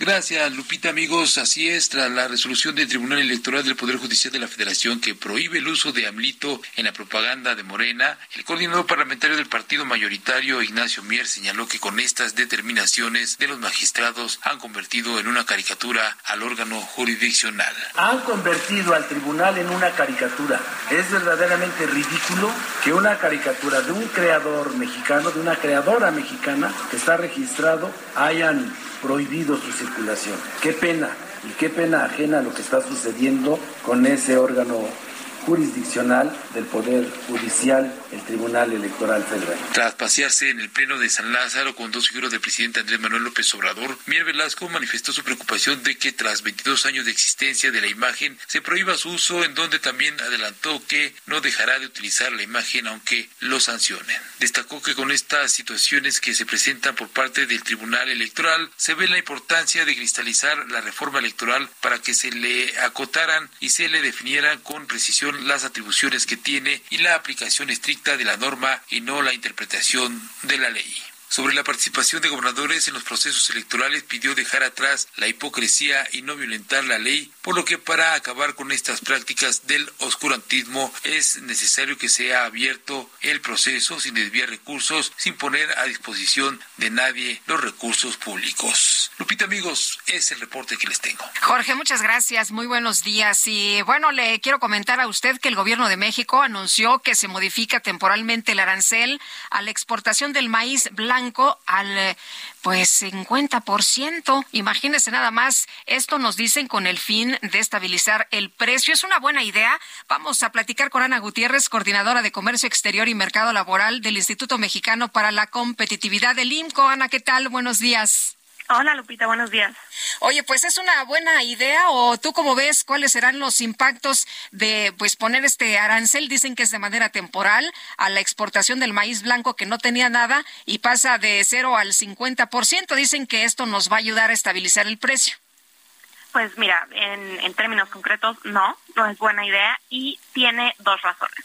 En primer lugar, cuando tú tienes eh, poco poco producto, eso sí puede generar unos precios altos porque no hay suficiente oferta para satisfacer lo que la gente quiere comprar. Pero ese no es el caso en el caso del maíz blanco. De hecho, estamos en una situación opuesta. Tenemos mucha producción, casi toda nacional, que es suficiente para cubrir la demanda nacional y nos sobra además para exportar y tener todavía inventario eh, que nos sobre para el siguiente año. Entonces, no hay en el maíz blanco en el mercado un problema de insuficiencia de producto. Entonces, ese no es el problema que se tiene que atacar y es lo que supuestamente la medida estaba diseñada para hacer.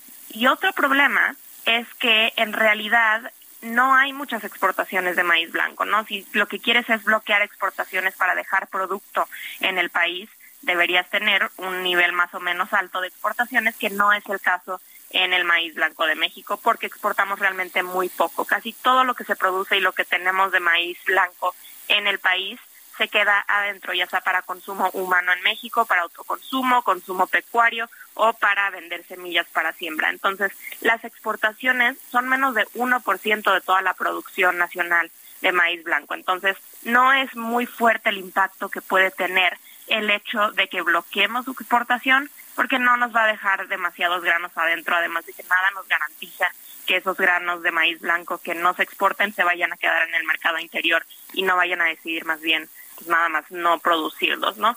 Esos son problemas de cómo no funciona la medida. Eso es para explicar que realmente no va a tener mucho impacto, va a tener un impacto prácticamente nulo en el precio del maíz blanco y por ende de la tortilla y otros productos que están relacionados. Pero hay un problema que se genera que sí tiene un impacto y un impacto negativo sobre la competitividad de México y es el tema de que nosotros nada más poner así bloqueos y, barreras arbitrarias a la exportación de algún producto, en este caso el maíz blanco, va en contra de las obligaciones que tenemos con la Organización Mundial del Comercio y también con el TEMEC y nuestros socios comerciales de América del Norte, que son nuestros socios más importantes. Entonces, o sea, no podemos tomar una decisión de manera unilateral y decir, a ver, yo quiero esto y aquí en mi país se hace así, eh, así las cosas y, y, esta es mi, mi petición y esta es mi propuesta y, sin considerar los eh, tratados y los acuerdos que hemos firmado, ¿no se puede? No se puede precisamente, porque ese es el espíritu, el, el, espíritu de los tratados y de los acuerdos que tenemos para abrir nuestro comercio exterior con el resto del mundo, ¿no? No podemos esperar que nos den beneficios y que los otros países tengan comercio libre y comercio más eficiente y con menos costos si nosotros decimos este producto no lo quiero exportar, este producto va a ser nada más para mi mercado interno tiene que ir de los dos lados, no tiene que ser recíproco, comercio abierto hacia afuera, comercio abierto para adentro. Entonces, eso va en contra eh, de, de, estas disposiciones, de estas obligaciones, y va en contra también de la única excepción que hay en varios de estos acuerdos. No hay una excepción en la que se dice si puedes bloquear exportaciones si tienes mucha escasez, si tienes una escasez crítica y no tienes casi nada de este producto, pero como platicábamos al principio de nuestra charla, eh, pues no es el caso, ¿no? Tenemos maíz grano de sobra, maíz blanco de sobra, entonces no tenemos una justificación para implementar esta medida de barreras a la exportación y no nos trae beneficios, pero sí nos trae problemas potenciales. ¿Nos pueden sancionar? Nos pueden sancionar si entran en un, en un caso de, controversia como el que tenemos con la política energética y como el que está en riesgo con el maíz, el otro maíz, el maíz amarillo, que no queremos exportar, eh, el maíz transgénico. Entonces sí nos abre a esa posibilidad dependiendo de pues el impacto que tenga sobre los productores, eh, digamos estadounidenses o canadienses, que son los que pueden meter solución de controversias bajo el TEMEC. Eh, hace falta ver qué tanto impacto, qué tan prioritario va a ser esto si tenemos otros temas como el de política energética o como el de el bloqueo a la importación de maíz amarillo transgénico, pero lo que sí es cierto es que con o sin solución de controversia en este caso específico se suma a una lista de cosas y de acciones y de medidas que ya han ido mermando y han ido disminuyendo eh, la, la visión de que nosotros estamos comprometidos con nuestros socios comerciales, con nuestros tratados comerciales y pues poco a poco vamos quitando confianza en México como potencial socio comercial.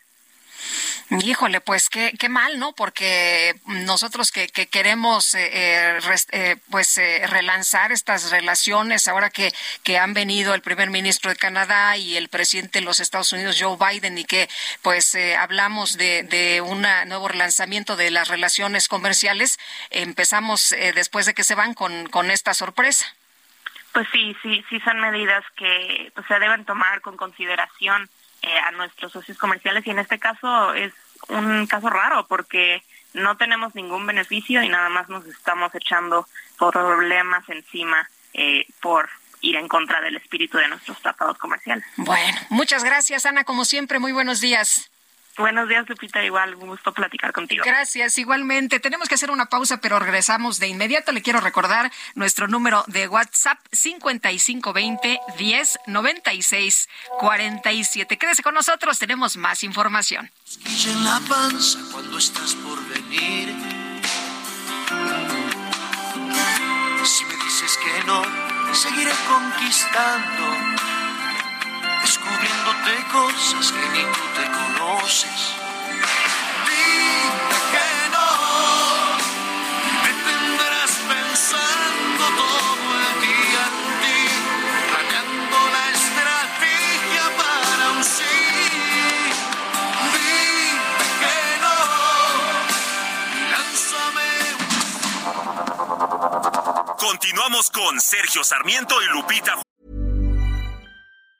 A lot can happen in three years, like a chatbot may be your new best friend. But what won't change? Needing health insurance. United Healthcare Tri Term Medical Plans, underwritten by Golden Rule Insurance Company, offer flexible, budget friendly coverage that lasts nearly three years in some states. Learn more at uh1.com. Juárez.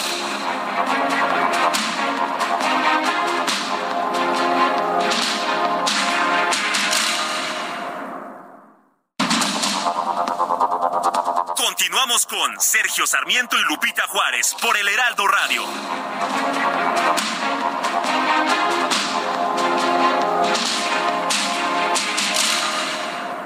And Mickey Mouse presents the Mickey Mouse Club. Brought to you by the ABC Television Network five days a week, Monday through Friday. El 19 de enero de 1928 se dio la primera aparición del famoso personaje animado Mickey Mouse en el cortometraje Steamboat Willie o Willy y el barco de vapor, en el que se le observa en una versión en blanco y negro. En esta animación el famoso ratón se presenta a bordo de un barco con una melodía sincronizada con sus movimientos, lo cual bastó para que se ganara el corazón de los espectadores y posteriormente se convirtiera en una de las mayores franquicias de Hollywood.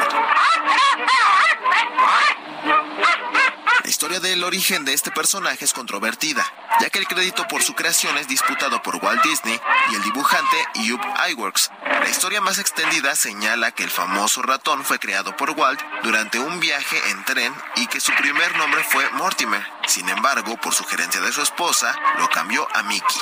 La segunda versión señala que no fue Walt Disney quien le dio vida al personaje, sino su socio y en ese entonces amigo, Ub Iwerks, luego de que perdieran los derechos de Oswald el Conejo Afortunado, que pasó a pertenecer a los estudios Universal.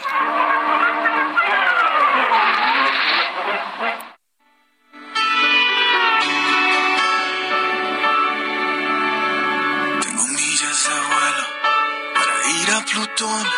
Tengo un club de fans en la luna. Una casa gigante que veo desde un avión y en los ojos de algunos fortuna. Un ejército una foto con Bush, una suite en el Waldorf y más autos que amigos. Tengo ganas de no tener ganas.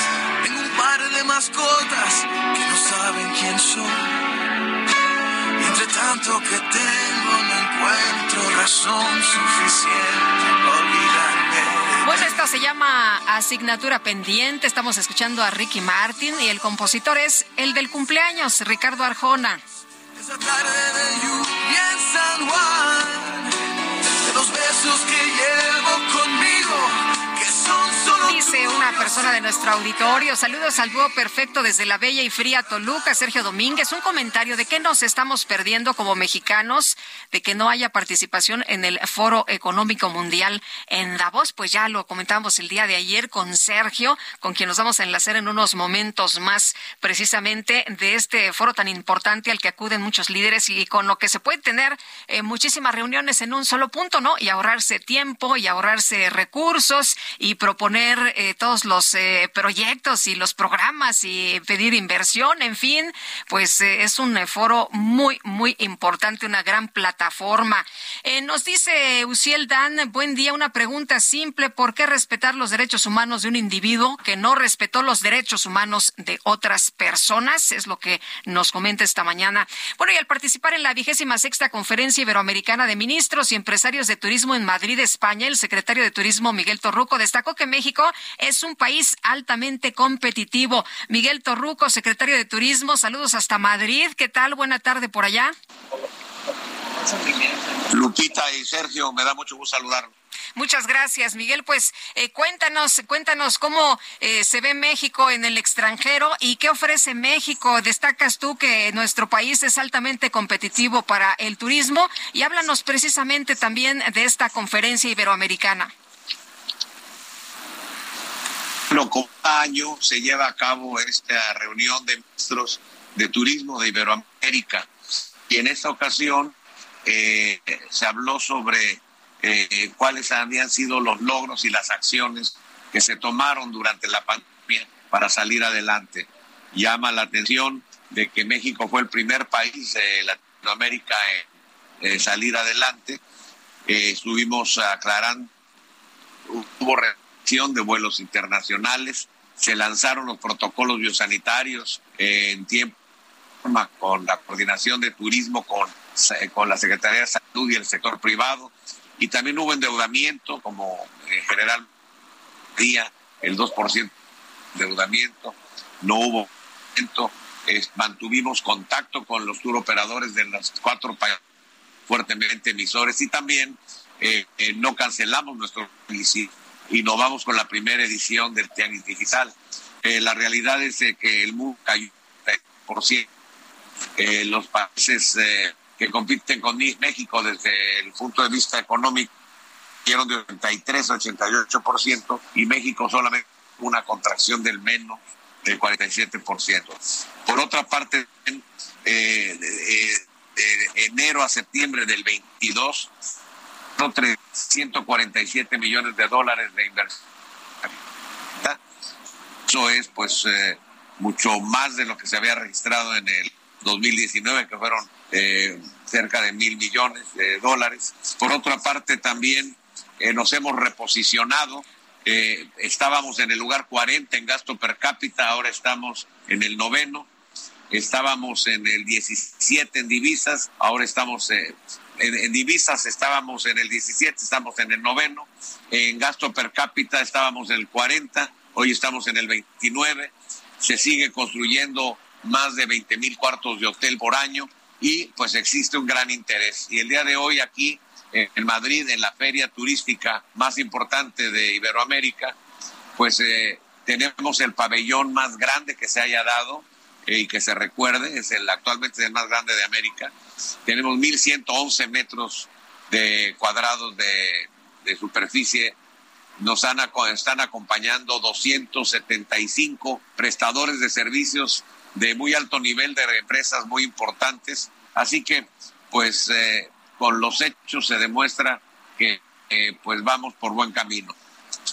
Eh, Miguel, eh, nos decías que México es un país altamente competitivo y todas las acciones que se han emprendido y lo que se hizo durante estos últimos años, ¿cómo, ¿cómo, lo ves, cómo lo aprecian allá como, como destino? ¿Ven a México con, como un país donde se pueden establecer negocios, negocios rentables, negocios exitosos? ¿Sí, sí nos ven con buenos ojos? Claro que sí, por eso se sigue construyendo eh, más de 20 mil cuartos de hotel en forma anual. Por eso también eh, hemos eh, cerrado el año con 7 mil, más o menos las cifras son 27 mil 418 millones de dólares que equivale al 11.4% más que en el 2019 y pues eso es muestra de confianza de que se sigue incrementando el gasto en materia turística, sigue eh, construyendo cuartos de hotel, eh, se siguen construyendo nuevos proyectos de gran impacto, eh, el tren Maya, que es del gobierno federal, pero también Mazatlán. En los dos próximos meses estaremos inaugurando el acuario más grande de América Latina con participación del sector privado. Entonces, pues siento que eh, existe un nuevo renacimiento de un nuevo rostro del país en materia turística y por ello eh, reafirmo que es más competitivo. Muy bien, pues Miguel, muchas gracias por tomar la llamada. Muy buenos días, como siempre. Lupita, me da mucho gusto saludarte. Igualmente. Hasta luego, un abrazo. Miguel Torruco, secretario de Turismo. Y ya son en ese momento las 8 de la mañana con 39 minutos. Jaque Mate con Sergio Sarmiento.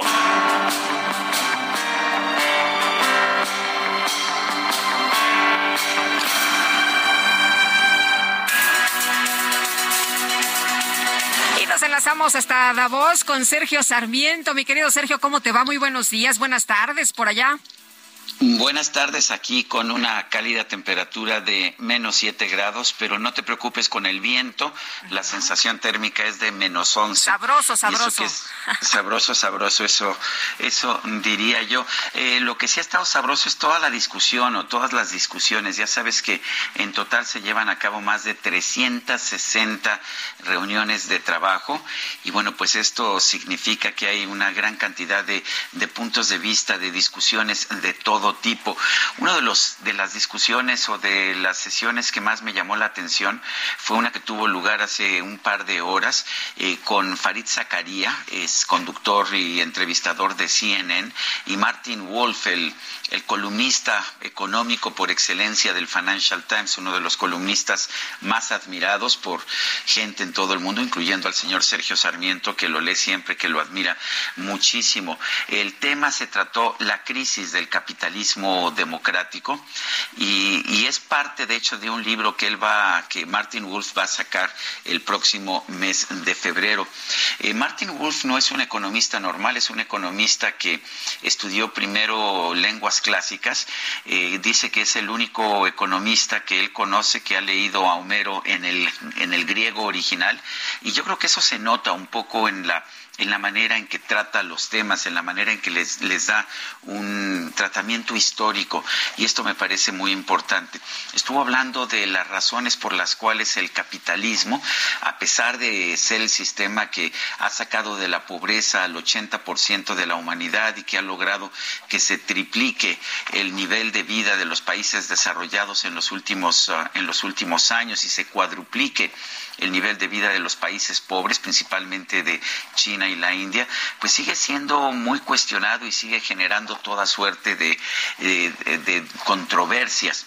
Eh, señaló que, pues en parte estamos viendo un surgimiento de un movimiento populista de gente que se opone al capitalismo, empezando por personajes como Donald Trump o como eh, Jair Bolsonaro o como personajes actualmente en, en Europa que piensan que no debe haber ya libertad económica y como estos populistas eh, a fuerza de predecir desastres, a veces generan estos mismos desastres. Dice que es algo que hemos visto eh, mucho en Latinoamérica y efectivamente en Latinoamérica hemos tenido una buena ración de populistas desde hace mucho tiempo antes incluso de que estos empezaran a florecer en otros lugares, en otros lugares del mundo.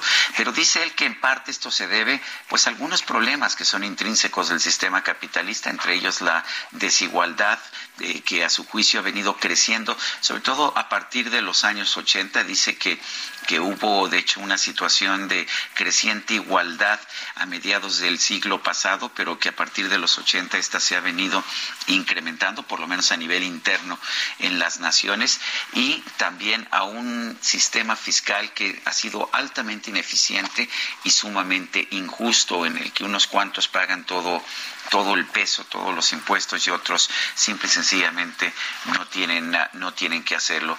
Esto es lo que lo que ha generado los problemas y lo que plantea es a tratar de fortalecer el sistema de bienestar, el sistema de apoyo a quienes ah, salen perjudicados en el desarrollo económico, pero sin abandonar la globalización, sin abandonar el sistema capitalista que ha traído prosperidad a todo el mundo y también respalda una reforma en el sistema fiscal pues de todo el mundo, de todos los países del mundo. Hoy en la tarde va a estar en una conferencia de prensa Gustavo Petro, el presidente de Colombia. Él sí fue. Él dio con, él, sí, no, él sí vino. Gustavo Petro sí está, están varios eh, mandatarios latinoamericanos. Hay 52 jefes de Estado y de Gobierno, según la última cifra ya oficial que tengo, y Gustavo Petro aquí está. Pero, por ejemplo, Gustavo Petro eh, firmó un acuerdo con la empresa Nestlé, con el vicepresidente Laurent Freiche de, de Nestlé, para la reactivación de la producción de café en las zonas de Nariño, Santander y norte de Santander, que son provincias, recordarás, muy afectadas por la guerrilla durante mucho tiempo y que por lo tanto pues habían dejado de producir este producto ya que la inseguridad hacía imposible llevar el producto y exportarlo o procesarlo.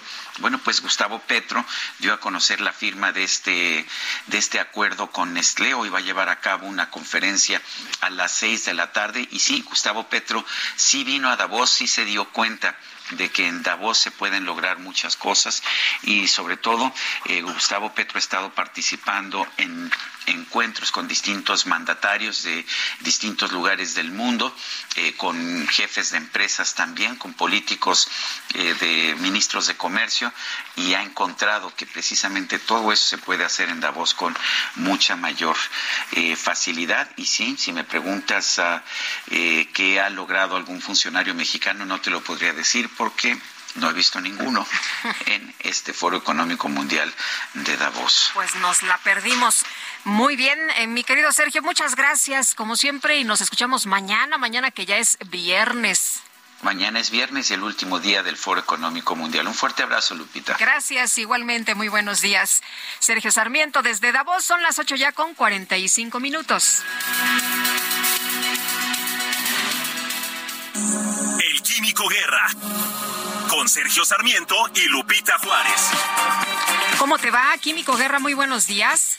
escuchando con muchísimo interés a Sergio. Evidentemente, este, este foro pues es el lugar, digamos, del mundo sobre las cuestiones económicas donde se puede dilucidar realmente el futuro hacia dónde va.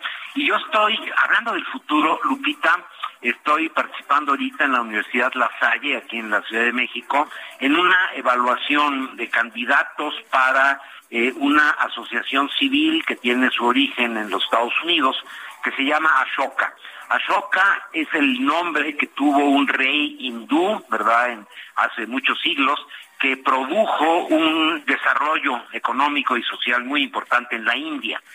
Y bueno, es eh, un ejemplo, ¿verdad?, de cómo se puede a través, precisamente lo que decía Sergio, ¿no?, de la inversión, de la creación de empleos con un capital. ¿Químico? Bueno, algo. Esta... Eh, ¿Te, ¿Te puedes mover un poquito porque se nos cortó? ¿Ya me oyes mejor? Ahí te oigo, perfecto. Muy bien. Te comentaba de que precisamente eh, las ideas estas de que el Estado, el gobierno, debe de hacer todo, inclusive en el comunismo ser propietario de los medios de producción, como decía Carlos Marx, ¿verdad? En donde tú no tienes nada ni tu casa, ¿verdad? Porque todo es propiedad de todos, entre comillas, y a final de cuentas una camarilla de aparatchiks, ¿verdad? De burócratas, pues decide, como pasaba en la ex Unión Soviética, decide en Moscú si en Kazajstán las mujeres iban a usar zapatos rojos de tacón. ¿no? Es un ejemplo clásico de cómo se dilapidó el recurso de la ex Unión Soviética y yo concuerdo con esto de que debemos de promover el emprendedurismo y esta asociación Ashoka que es global, está en muchísimos países, eh, y yo tengo el gran orgullo, Lupita, de esas cosas que suceden en la vida, de haber sido el primer becario de Ashoka en México en 1988, y entre tanto ha crecido muchísimo esta asociación. Es la asociación, eh, digamos, emblemática de emprendedores sociales lo que decía Sergio precisamente, ¿no? Cómo se puede eh, empoderar, cómo se puede empujar, se puede eficientar, alentar el emprendurismo, o sea, de que se emprendan, ¿no? Cosas por parte de los ciudadanos, una pequeña tienda, una miscelánea, una fábrica, eh, algo en la agricultura, ¿verdad? Pero que se emprenda con un sentido social, de tal manera que se promueva la igualdad, que se promueva el empoderamiento también de género, que se promueva la creatividad, porque sin creatividad las sociedades, al final de cuentas, mueren. Entonces, estoy ahorita, voy a estar prácticamente todo el día encerrado aquí en la Universidad La Salle, porque tenemos el proceso de selección de nuevos candidatos para Ashoka, una eh, asociación que ha marcado el rumbo. El, fundador, William Drayton, un gran personaje que tengo, también él me eligió a mí en el 88, él es eh, premio príncipe de Asturias, bueno, princesa de Asturias, ahora un ser muy reconocido. Él acuñó, fíjate Lupita, el término el que contamina paga, porque estuvo en el primer gabinete con William House cuando se creó la Agencia de Protección Ambiental en los Estados Unidos en 1972. Y desde entonces William Drayton ha marcado el rumbo en muchas cosas en los Estados Unidos. Por esta eh, idea del emprendurismo social, emprender, ¿verdad?, con creatividad, pero con criterio social es algo que a nuestros países le hace mucha falta y esta asociación Ashoka, de la cual me enorgullezco mucho de pertenecer, tiene hoy su selección de candidatos para el 2023. Es una selección muy, muy rigurosa, dura todo el día, son varias horas de entrevistas, de eh, pues, presentación de los proyectos, etcétera, para que se pueda en todas las ramas, no solo a mí me toca la parte ambiental, pero también en la parte pues de justicia, en la parte económica, en la parte social, hay candidatos para ser becarios de Ashoka. Ashoka apoya económicamente durante los eh, eh, tres años del proyecto a los emprendedores para que puedan, es como el capital semilla, Lupita, para que eh, alguien que tiene una buena idea, que tiene mucho entusiasmo, que inclusive ya lo inició, tenga un apoyo para pagar sus eh, gastos personales básicos, si ya tiene familia, pues para los hijos, etcétera. Y es una semilla, a mí en lo personal, te lo confieso, en ese entonces que acababa yo de dejar eh, la industria farmacéutica, donde tenía yo un puesto importante y de repente pues me convertí en un emprendedor social sin un quinto. y Ashoka fue crucial para que yo pudiera seguir adelante en la vida, Lupita. Así que voy a estar todo el día en este ejemplo de emprendurismo social que tiene eh, pues toda la posibilidad de cambiar al mundo, Lupita. Pues qué interesante. Muchas gracias, Químico. Qué bueno que hay apoyos para los emprendedores y que pues hay impulso precisamente para las personas que quieren hacer cosas, lograr cosas importantes. Gracias, buenos días. Buenos días, Lupita. Son las ocho con cincuenta minutos. Y le tengo este resumen de lo más importante, le pongo al tanto. Esta mañana el presidente Andrés Manuel López Obrador encabezó la conmemoración del aniversario número 80 de la Constitución del Instituto Mexicano del Seguro Social. Es una conmemoración importantísima, son 80 años de la constitución del Instituto Mexicano del Seguro Social, del IMSS, 80 años, una institución fundamental del Estado mexicano para beneficio del pueblo y de los trabajadores. Y es una institución cuya característica principal es que forma parte de un acuerdo. Es una institución tripartita donde participan trabajadores, participan los empresarios y participa el gobierno. Bueno, y un grupo de investigadores académicos, exalumnos y trabajadores de la UNAM exigió a la Comisión de Honor y Justicia del Consejo Universitario que invalide el título de licenciatura de la ministra de la Suprema Corte, Yasmín Esquivel, para proteger la credibilidad de la máxima casa de estudios. Un juez de la Ciudad de México vinculó a proceso a siete sujetos detenidos por su presunta participación en el atentado contra el periodista Ciro Gómez Leiva. Y este miércoles, el subdirector de la Policía Municipal de Marcos Castellanos, Michoacán, Hermes Eloy Escobar, fue asesinado a balazos cuando se encontraba en la plaza principal de la demarcación. El gobierno de Brasil separó de sus funciones a otros 13 militares que integraban un gabinete de seguridad de la presidencia como parte de las medidas adoptadas tras los actos violentos del pasado 8 de enero. Y durante una reunión de su partido político, la primera ministra de Nueva Zelanda, Jacinda Arden, anunció que tomó la decisión de dejar su cargo y no buscar un nuevo periodo al considerar pues que ya no es la persona más adecuada para liderar al país. De mi tierra bella, de mi tierra santa, oigo ese grito de los tambores y los timbales al cumbancha. Y ese pregón Salón de la Fama de los Compositores anunció la lista de los músicos que se convertirán en nuevos miembros a partir del 15 de junio del 2023, entre los que destacan el rapero Snoop Dogg y la cantautora de origen cubano Gloria Estefan. A través de Instagram, Stefan se dijo muy emocionada por este logro. Gracias a mis increíbles fans que por escuchar mi música han hecho posible que yo pueda recibir este gran honor, fue lo que escribió.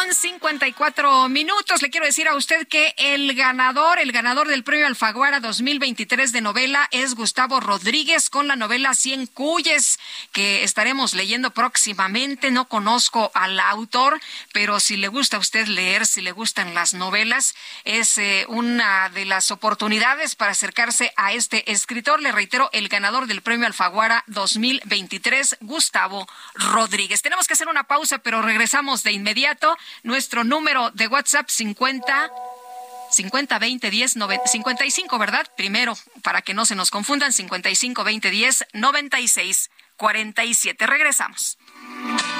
Por andar ocupado en el cielo, me olvidé que en el suelo se vive mejor. Y por hijo a mi India, mi amor, decirle ven. Continuamos con Sergio Sarmiento y Lupita Juárez.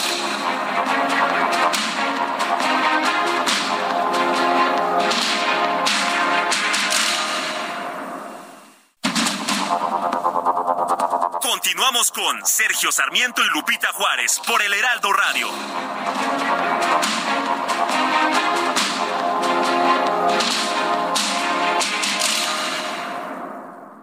El pulso de tus emociones aumenta cuando te atreves a tomar el volante del nuevo Fiat Pulse, el SUV líder en ahorro de combustible. Estrenalo desde 354 mil pesos o tasa de 9.75%. Eleva tu pulso con Fiat Pulse. Fiat, sé único. Visita tu distribuidor Fiat Chrysler, que 29.9%, vigencia al 31 de enero de 2023. Consulta fiat.com.mx.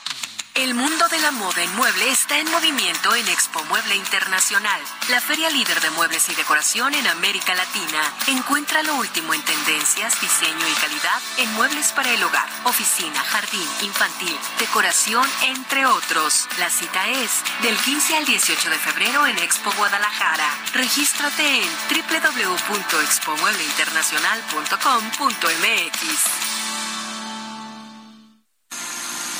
conozco desde el pelo hasta la punta de los pies. Sé que roncas por las noches y que duermes de revés. Sé que dices que tienes 20 cuando tienes 23. Te conozco cuando ríes y tus gestos al amar. Aquella cirugía que a nadie le has de contar. Sé que odias la rutina un poco más que a la cocina. Dime si él te conoce la mitad.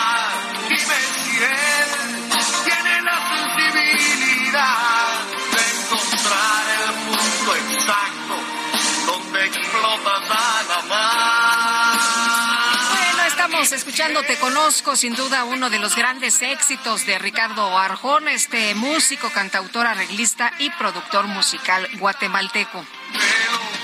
Está de cumpleaños, por eso lo estamos escuchando esta mañana. A los mensajes, ¿qué tal, eh? ¿Qué recuerdos, qué recuerdos de estas canciones? Aquí todo el mundo emocionado, yo no sé qué les pasaría, porque este forma parte del soundtrack de sus historias, pero bueno. Buen día, Lupita Juárez, con este tema del Chapo se puede aplicar perfectamente el dicho popular que dice, el que paga manda, no se sabe cuánto dinero dio el Chapo para la campaña presidencial desde la Ciudad de México. José Márquez, saludos y gracias por mantenernos bien informados. Buen día, Lupita y Sergio. No me sorprende que el eh, señor Obrador ahora quiera rescatar al pobre Chapo, porque el pobre donde está sufre, ya sabe que si lo rescata, pues aquí lo va a tener como rey. Eh, no piensa en toda la gente que ha matado y ha despojado y todos los desmanes que hace su gente. Dice, pues muy mal, Margarita Ramírez. Bueno, ayer el abogado del Chapo decía que nunca se le ha comprobado nada, ¿no? Que haya secuestrado el Chapo, que haya asesinado a alguien. Eh, decía, pues no hay pruebas, no hay pruebas de, de esto, es lo que decía el abogado del Chapo. Y muy buenos días, Lupita Tando Cabos. El Chapo quiere regresar porque ayer pasaron un video donde ya están los del cártel Jalisco Nueva Generación en el Istmo de Tehuantepec. Le están quitando mercado. Saludos desde Irapuato, Oscar Huerta. Gracias a todos por sus opiniones, sus comentarios y sus puntos de vista. Bueno, la Comisión Permanente del Congreso de la Ciudad de México aprobó un, por unanimidad exhortar para que a partir del próximo año se vuelva a otorgar el Fondo de Capitalidad, el cual fue suspendido desde el 2019. Y Cintia Estetti, nos tienes todos los detalles. ¿Qué tal? Muy buenos días. ¿Qué tal? Muy buenos días, Lupita, y buenos días al auditorio. Pues así como lo comentas, ayer los legisladores del Congreso de la Ciudad de México aprobaron exhortar a la Cámara de Diputados Federal, pues para que el próximo año se vuelva a otorgar este fondo denominado de capitalidad, el cual fue suspendido desde el 2019. Este punto de acuerdo pues fue presentado por la legisladora del PRI, Tania Larios, quien dijo que esto tiene como propósito que los recursos de este fondo, que son aproximadamente cinco mil millones de pesos, se puedan invertir en la revisión y mantenimiento del sistema de transporte colectivo metro. Por ello dijo que eh, pues este exhorto es a la Cámara de Diputados Federal, a la Secretaría de Hacienda y Crédito Público, para que en términos del artículo 122 constitucional se respete la progresividad del derecho constitucional de la capital del país a recibir este fondo. Asimismo, por otra parte, te comento que diputadas de Moreno en el Congreso Capitalino exigieron la renuncia del fiscal general del Estado de Morelos, Uriel Carmona, eh, esto pues por la forma en que llevó a cabo la investigación de, eh, del asesinato de la joven Ariadna Fernanda López el pasado 31 de octubre. Apuntaron que se encuentran indignadas ante el desempeño y postura del fiscal, pues omitió eh, las causas de este feminicidio y eso se le llama complicidad. Dijeron que su obligación consiste en investigar los hechos y decir la verdad, lo cual no sucedió. Por ello, pues pidieron que eh, él renuncie. Es la información que tenemos hasta el momento. Muy bien, muchas gracias, Cintia. Muy buenos días. Muy buenos días, seguimos pendientes. Seguimos muy atentos, por supuesto. Y la industria de la aviación se opone a que el gobierno entregue los cielos mexicanos a las compañías extranjeras. Vamos a platicar con Humberto Gual Ángeles, secretario general de la Asociación de Sindical, eh, Sindical de Pilotos Aviadores de México, ASPA. Humberto, ¿qué tal? Buenos días. Lupita, una vez más, con el gusto de saludar. Igualmente. Este ya, ya, ya, ya, nos habíamos saludado este año, ¿verdad? Pero Así es. Una turbulencia aérea tremenda. Qué bárbaro. Este, ¿Cómo, cómo empezamos? ¿Cómo empezamos este 2023? Oye, pues eh, cuéntanos, ¿están eh, ustedes eh, eh, en oposición a que el gobierno entregue, eh, como se dice, que, que se entreguen los cielos mexicanos a los extranjeros? ¿Esto eh, en qué nos afecta o en realidad mejora la conectividad interna del país? Mira, quiero cambiar la retórica, si tú me lo permites. No nos estamos oponiendo abiertamente a un cabotaje, estamos que el gobierno lo entienda, estamos ayudando al gobierno a que no cometa un error, un error que nos va a costar a- prácticamente a todos los mexicanos. Nosotros somos unos aliados, evidentemente, del sector aeronáutico y siempre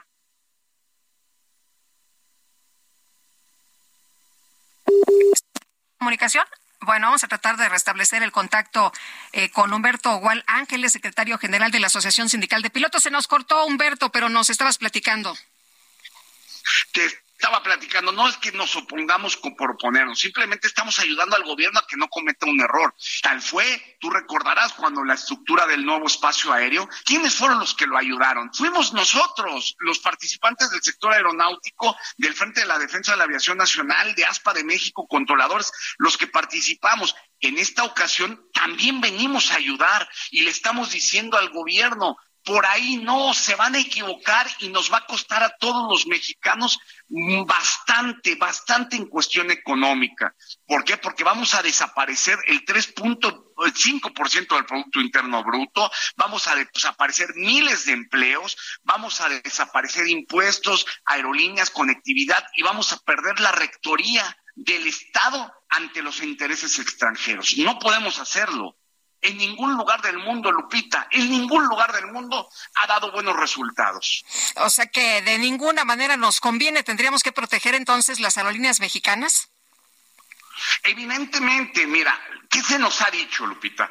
¿Para qué quieren el tema del cabotaje? Para dos cosas. El tema del cabotaje lo quieren para que funcione el Aeropuerto Internacional Felipe Ángeles. Yo les estamos diciendo, bueno, les estamos diciendo a través del Frente y a través de ASPA de México y de todos los que organizamos el, tema de la aviación nacional, les estamos diciendo, no, no nada más vayan a recuperar o a hacer que funcione un aeropuerto, vayan a que funcione todo, todo el país en cuestión aeronáutica. Y esto tiene que ser a través de una política aeronáutica de Estado que, que, que incluya todos los sectores, el de la carga, aviación agrícola, helicópteros, todo, porque todo va tiende a desaparecer si hacen este error completamente. Otro de los aspectos que nos han dicho es para que el precio sea más accesible, al, eh, del boleto de avión sea más accesible. Es un error tremendo, es una mentira, es, es completamente, es como las drogas. Fúmala y te vas a sentir bien, sí, la primera, pero a los tres años vas a estar eh, con problemas de toda índole. Es evidente que nos vamos a equivocar. ¿Qué ha pasado la historia en toda la humanidad, en todo el mundo? Nos ha dicho que es ah, sucede al contrario. Van a llegar aerolíneas dando unos precios magníficos y todo mundo vamos a decir, qué bueno que se hizo. Pero después, después, cuando truenen a la competencia, ellos van a quedar monopolizados con intereses extranjeros a poner los precios que quieran. Pues hay que estar atentos entonces. Oye, Humberto, y, y también antes de, de despedirnos, eh, preguntarte sobre la carga esta que, que se está proponiendo, se mande en todos los aviones de carga al Aeropuerto Internacional Felipe Ángeles. ¿Ustedes cómo ven esta situación? ¿Nos favorece a los usuarios del Aeropuerto Internacional de la Ciudad de México? ¿Esto pues ayudaría a que no estuviera tan saturado? Mira, evidentemente el Aeropuerto Internacional Nacional de la Ciudad de México lo hemos planteado por más de, de dos décadas, casi tres décadas planteamos desde la Asociación Sindical de Pilotos Aviadores, que era un aeropuerto que ya había llegado a su saturación hace 30 años. Evidentemente va, va a ayudar, pero tiene una, son 3.5%, 3.5% de, de, de la ocupación que hacen las aerolíneas cargueras. Pero evidentemente no nos va a servir a todos los mexicanos, porque vamos a perder una vez más competitividad. Y ya lo dijo la Canaero, las, las aerolíneas cargueras se manifiestan que al menos necesitan un año para hacer todos los trámites que necesitan hacer. Tú sabes que en la carga vienen verduras, carne, eh, suministros eléctricos de industria, de muchas otras cosas. Y eh, bueno, tendremos que tener toda la infraestructura correcta dentro de la ICM, como refrigeración, recintos fiscales, y hay cierto material, te voy a poner un ejemplo. Hay, en la carga funciona de una manera muy sui generis. Hay cierta carga que sale de Luxemburgo a Los Ángeles, a México, pero su destino final es Argentina. Pero la misma ley aduanera impide que abandonen el recinto fiscal hasta que lleguen a su lugar de destino. Entonces, ¿cómo lo vas a transportar de la IFA hasta la ICM para que tome un vuelo de aquí a Argentina? Porque no hay vuelo en de la IFA a Argentina.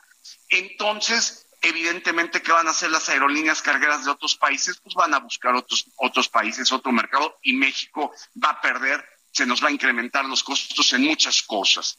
Entonces hay que tener cuidado. Eso se requiere a través de una una real y clara política aeronáutica de Estado. Muy bien, pues Humberto, muchas gracias por platicar con nosotros esta mañana. Muy buenos días. Cuídate mucho, Lupita, como siempre, un gusto saludarte. Pues esperemos que se haga lo, adecuado y lo correcto. Muchas gracias, un abrazo. Hasta luego. Hasta luego. Es Humberto Gual Ángeles, secretario general de la Asociación Sindical de Pilotos Aviadores de México. Y vámonos a la micro, a la micro deportiva.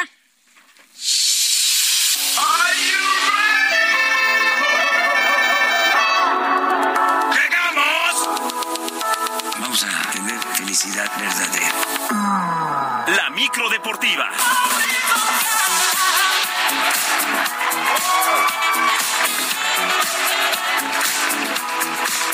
Bueno, y acaba de llegar con toda la actitud mi querido Julio Romero. ¿Cómo estás, Julio? Muy buenos días. Muy bien, muy bien, Lupita, amigos del auditorio, qué placer jueves. saludarles. Ya es jueves, aquí también vamos y empieza volando. la fiesta, ¿no? Empieza la fiesta. Aquí también vamos volando. Nuestra, nuestra base, nuestra base, ahí donde está la micro, pues está mejor que cualquier otra terminal aérea. Definitivamente. Pero bueno, en fin, oigan, pues vámonos con la información este jueves de manera oficial a través de sus redes sociales.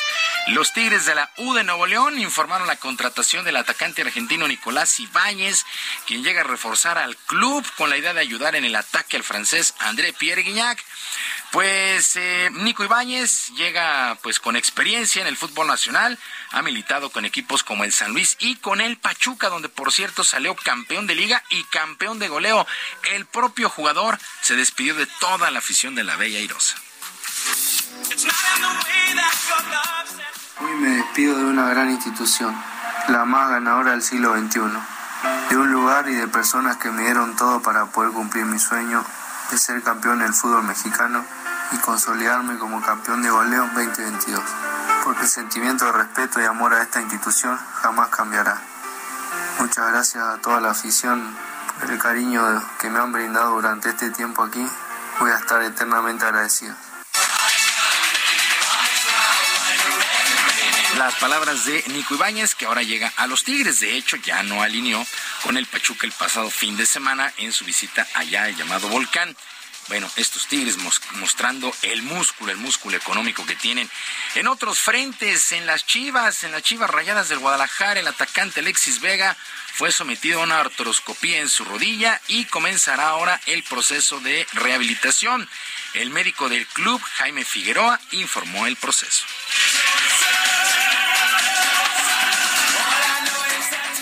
Desde la parte de fuerza muscular, la parte nutricional, la parte de trabajo en cancha, la parte de fortalecimiento, tanto de tren inferior como de tren superior, y la parte de rehabilitación será de 6 a 8 semanas. Este es el pronóstico que hemos dado y a partir de ahí iremos trabajando para que Alexis pueda estar en ese término ya compitiendo en, en un partido eh, de competición. Baja sensible, sin lugar a dudas, la de Alexis Vega para estas chivas rayadas del Guadalajara, pero ellos aseguran que están con todo, con toda la actitud para sacar buenos resultados. Por lo pronto, el fin de semana estarán enfrentando a los Diablos Rojos del Toluca en la fecha 3 del clausura. Y el exjugador paraguayo Salvador Cabañas estuvo de visita en la que fuera su casa allá en Cuapa con las Águilas del América al sur de la Ciudad de México. El llamado mariscal de 42 años fue bien recibido por la actual plantilla y saludó al técnico Fernando Ortiz, además del lateral Miguel Ayun. Cabañas, Salvador Cabañas, no perdió la oportunidad para hablar con los americanistas y expresar su sentimiento al club de Cuapa.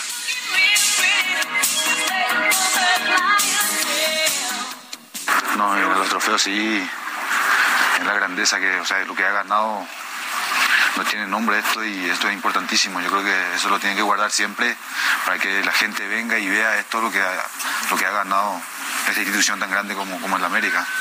Es el club más difícil de jugar. Acá hay mucha presión de todos lados, ya sea de la directiva, del cuerpo técnico, de los compañeros, que tienen que sacar resultados siempre y todo eso. Tiene que mostrarle a la gente por qué viene uno a la América. Salvador Cabañas, que hay que recordar, pues fue retirado prácticamente del fútbol después de recibir un balazo ahí en la cabeza en el 2010 una situación bien complicada y la verdad es que es un milagro el que esté con vida Salvador Cabañas y pues el día de ayer estuvo de visita con las Águilas del la América, uno de los mejores extranjeros que ha venido al balompié local. Sin lugar a dudas, este Salvador Cabañas llegó con los Jaguares de Chiapas, pero sus mejores momentos con el equipo del América. Bueno, en el balompié internacional, el Salernitana, equipo de la Serie A allá en Italia, donde por cierto milita el portero mexicano Guillermo Ochoa, solamente duró dos días, dos días sin director técnico, ya que David Nicola regresa de nueva cuenta como entrenador. Después de la derrota de 8 por 2 ante el Atalanta el pasado fin de semana, pues Nicola fue despedido, pero la directiva pensó muy bien las cosas, reconsideró y volvió a firmar a este director técnico en busca de mejorar la actual situación del equipo. Es curioso, lo corrieron y en dos días lo volvieron a reconocer. ¿En serio? Sí, así. Entonces, pues bueno, ya tiene que estar tranquilo Guillermo. Guillermo Ochoa, bueno, tranquilo en ese sentido, porque la verdad es que va a tener pues una temporada bastante, bastante complicada. Bueno, actividad en el abierto de Australia de tenis, el primer Grand Slam de la temporada, resultados que han llamado la atención en la segunda ronda. El griego Stefano Tsitsipas avanza venciendo 6-3, 6-0 y 6-2 a Rinky Hishikata, este jugador australiano, el canadiense Denis Shapovalov, 6-3, 7-6 y 7-5 sobre el japonés Taro Daniel, mientras que el argentino Diego Schwartzman fue eliminado, cayó 6-1, 6-4 y 6-4 ante el estadounidense Jeffrey John Wolf. Así es que continúan muchos, muchos juegos allá en Australia, el primer Grand Slam de la temporada. Y quedó lista, quedó lista la gran final de la Liga Mexicana del Pacífico de Béisbol. Después de los duelos que se llevaron a cabo ayer por la noche, los algodoneros de Guasave han dado la sorpresa. Vencieron dos carreras por cero a los naranjeros de Hermosillo. El mejor equipo de toda la campaña regular, Hermosillo se queda fuera y 4 a 2 se impusieron los algodoneros en esta serie. También los cañeros de los Mochis, 4 a 2 sobre los Yaquis de Ciudad Obregón. Ayer por la noche, los cañeros vencieron 5 por 2. Así es que la final arranca a partir del sábado. El sábado allá en Mochis, Cañeros de los Mochis contra los algodoneros de Guasave. El béisbol de la Liga Mexicana del Pacífico busca campeón para la próxima serie del Caribe. Por cierto, en Dominicana, en Dominicana los Tigres del Licey ya son los campeones de la mano del pitcher mexicano Alemao Hernández, que le lanzó 5-0 a las Estrellas Orientales. Abrió Alemao Hernández, que por cierto pertenece a los Diablos Rojos, y lanzó 5 sólidas entradas y mantuvo a raya estas Estrellas Orientales y dio el triunfo a los Tigres del Licey, que ya son campeones de Dominicana, los primeros invitados a la Serie del Caribe. Y ya para finalizar, Sean McDermott, quien es el head coach de los Bills de Buffalo, informó que el safety Damar Hamlin pues regresó con ellos por lo pronto a sus instalaciones para tratar de retomar su rutina normal lo antes posible.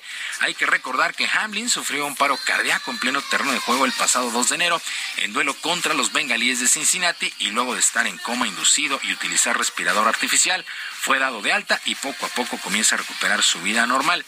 Eh, pues la visita, en su visita, pues ha, motivado a sus compañeros previo al duelo de playoff, al duelo divisional de playoff ante los propios bengalíes, que será el domingo a las 2 de la tarde.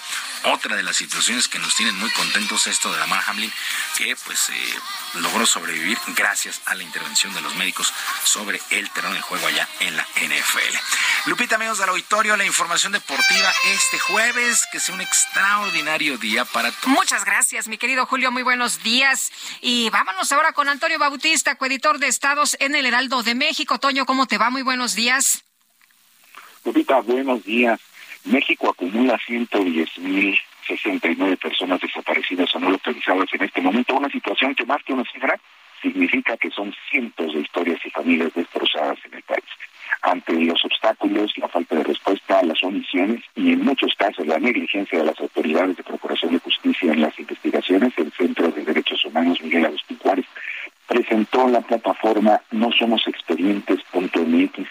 Este es un espacio digital con herramientas legales e información para que se pueda dar seguimiento a las carpetas de investigación en caso de una desaparición, acompañado por integrantes de los colectivos de búsqueda de la Oficina en México del Alto Comisionado de la ONU para los Derechos Humanos, el Centro PRO destacó que esta plataforma tiene la finalidad de auxiliar a los familiares y brindarles unos años y el trabajo de los distintos colectivos servirá sobre todo para los nuevos casos, para las nuevas familias que por desgracia enfrentan esta situación y que en muchas ocasiones tienen que impulsar ellas mismas las búsquedas sin asesoría legal.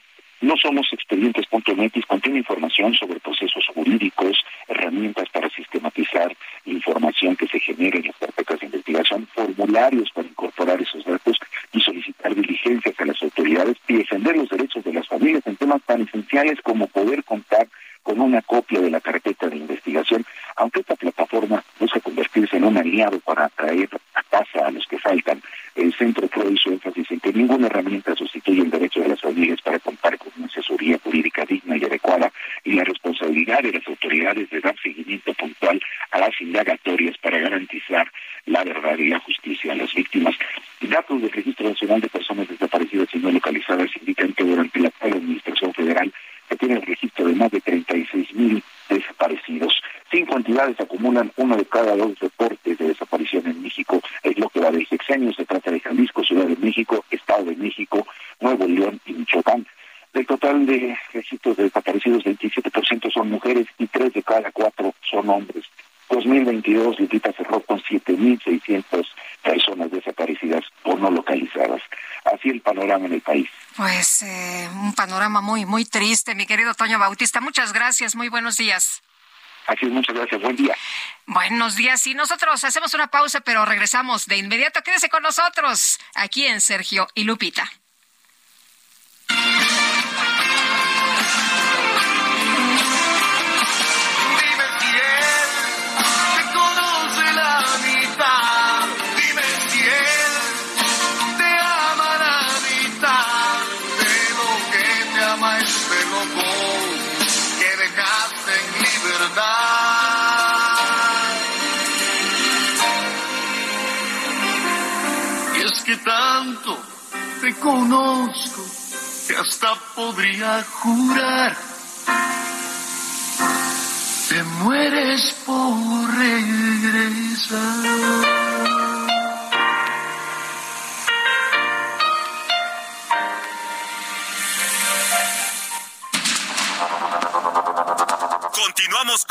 Sergio Sarmiento y Lupita Juárez.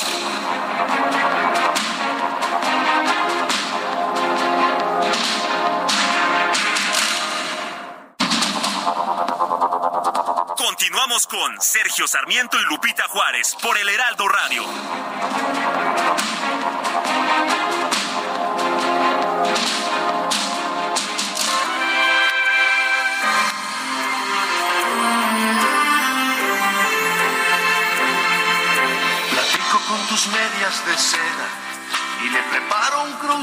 Recuerdo mientras le rasco una rodilla a esta vida sin vida. Me canto una canción a la nada y me burlo de la melancolía mientras le subo el cierre a la falda de las ganas, sintiendo tantas cosas. Realmente no estoy tan solo, sola tú que estás conmigo no te fuiste contigo. Bueno, pues si a usted le gustan estas frases, esta combinación de letras y de palabras del el poeta Ricardo Arjona, esto se llama realmente No estoy tan solo. Realmente no estoy tan solo. Mucho fan, ¿eh? Hay mucho fan, me dice Jesús Espinosa, que le encanta, le encanta Arjona. Pues qué bueno, qué bueno que lo pusimos hoy, que lo estamos escuchando y que muchos de ustedes lo están disfrutando. Eh, nos dice el señor Alonso, Lupita, necesitamos con urgencia la vacuna contra COVID-19 y los funcionarios de salud haciéndose tontos. Les recuerdo que el dinero público es para esto y no para robárselo y tampoco para dárselo al señor presidente o a las personas de Morena. Bueno, pues ahí está su opinión, señor Alonso. Lupita y Sergio, me da mucha pena, impotencia y rabia que una persona pues que se dedica a decir eh, puras mentiras en lugar de ocuparse en gobernar sea el presidente de este gran país. Vamos todos, la gente pensante y agraviada en 2024 a decir en las urnas ya basta. Los escucho con mucho gusto. Abrazo, profesor Ricardo Arias desde Cuautitlán. Don Ricardo, profe Ricardo, muchas gracias por su comentario esta mañana y un saludo a la señora Patti de su hijo Carlos, que es conductor de iDrive. Carlos eh, le regresó, por cierto, su cela Angelina, así que Carlos, te lo agradecemos muchísimo, de verdad. Eres muy, muy amable.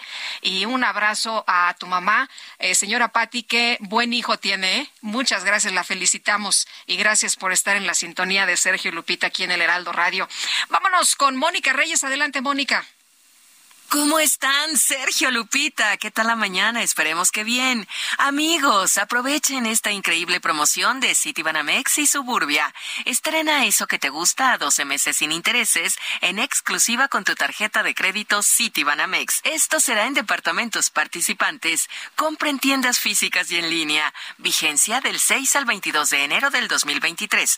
Condiciones en citibanamex.com diagonal promociones. CAT 80.6% sin IVA calculado el 22 de noviembre del 2022, vigente al 22 de mayo del 2023. Regresamos con ustedes, seguimos escuchando noticias. Gracias. Gracias, Mónica. Y vamos, vamos, ahora son las nueve con treinta y tres minutos. Rumbo a las elecciones de 2024, la jefa de gobierno Claudia Sheinbaum ve un panorama favorable para sus aspiraciones presidenciales y para Morena. En entrevista para Heraldo Media Group, dijo que la 4T se llevará la victoria el año que viene. Que la gente decida. ganando el 2024? Sí, totalmente. Pero además con unidad, porque se apuesta mucho a la, a la desunión, a que nos vamos a dividir, y yo creo que esa es una responsabilidad de nosotros, principalmente de las corcholatas. Habló sobre el proceso interno de Morena, apoya el método de encuestas para la candidatura presidencial y dice que aceptará los resultados. Eh, por lo menos en mi caso, no, no voy a ser factor de desunión nunca. Ganes o pierdas. Sí, la totalmente. sí. Eh, Aunque seguramente vamos a ganar. Acerca del bloque opositor PAN, PRI, PRD, lo ve como una alianza sin propuestas. O sea, tú oyes a la oposición y es en contra de, en contra del presidente, cualquier cosa que diga. Que si detuvieron a Ovidio, porque detuvieron a Ovidio. Que si no lo detuvieron, porque no lo detuvieron. Pero ¿dónde está la propuesta? Sobre la polémica del metro, la jefa de gobierno condenó que se politicen los problemas que está enfrentando en estos momentos. Eh, lo que no estoy de acuerdo es la mezquindad.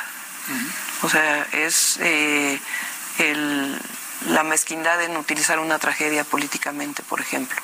Se puede criticar y demás, pero este El uso metro, claro. metro, pero también muchas otras que han ocurrido.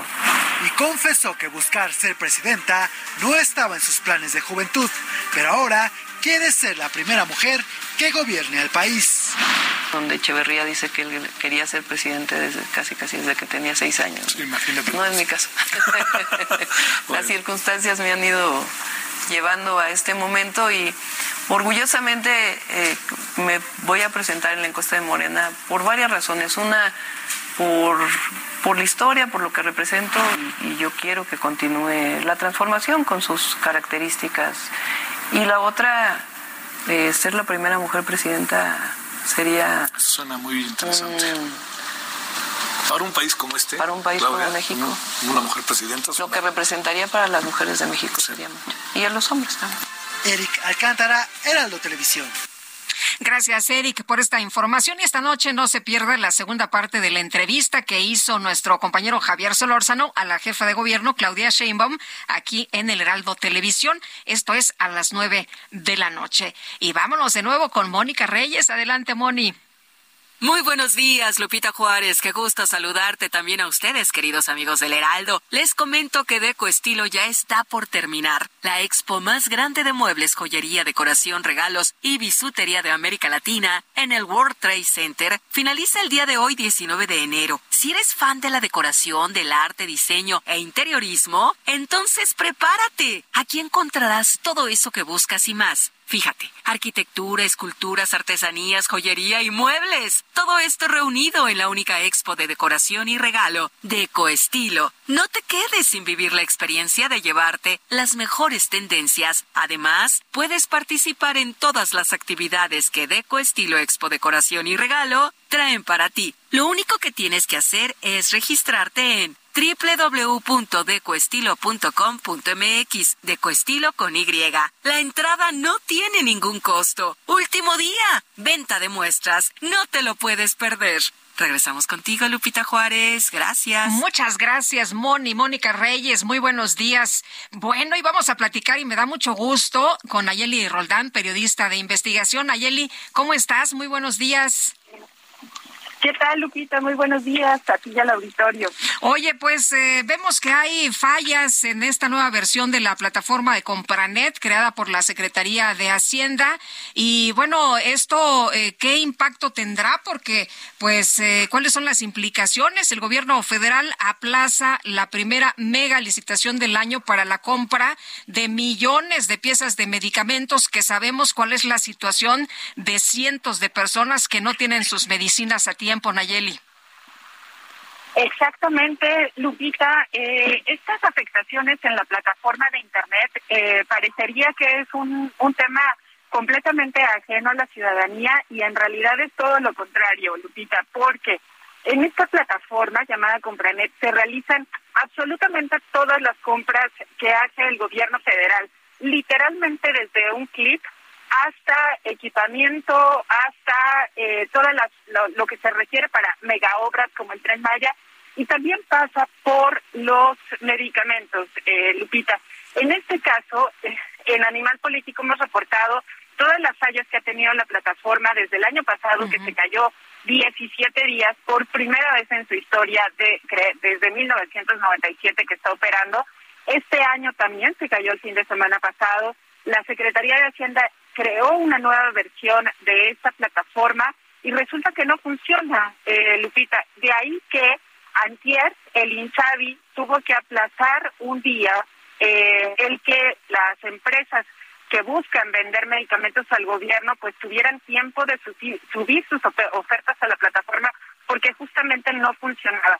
¿De qué estamos hablando, Lupita? De la compra de 700 millones de medicamentos y de materiales de curación que tienen que ser distribuidos en nueve instituciones de gobierno para todo 2023. Estamos hablando de eh, cosas tan básicas como paracetamol o como catéteres que tendrían que recibir el IMSS, el ISTE, la Secretaría de Marina, de Defensa, eh, los institutos de especialidad.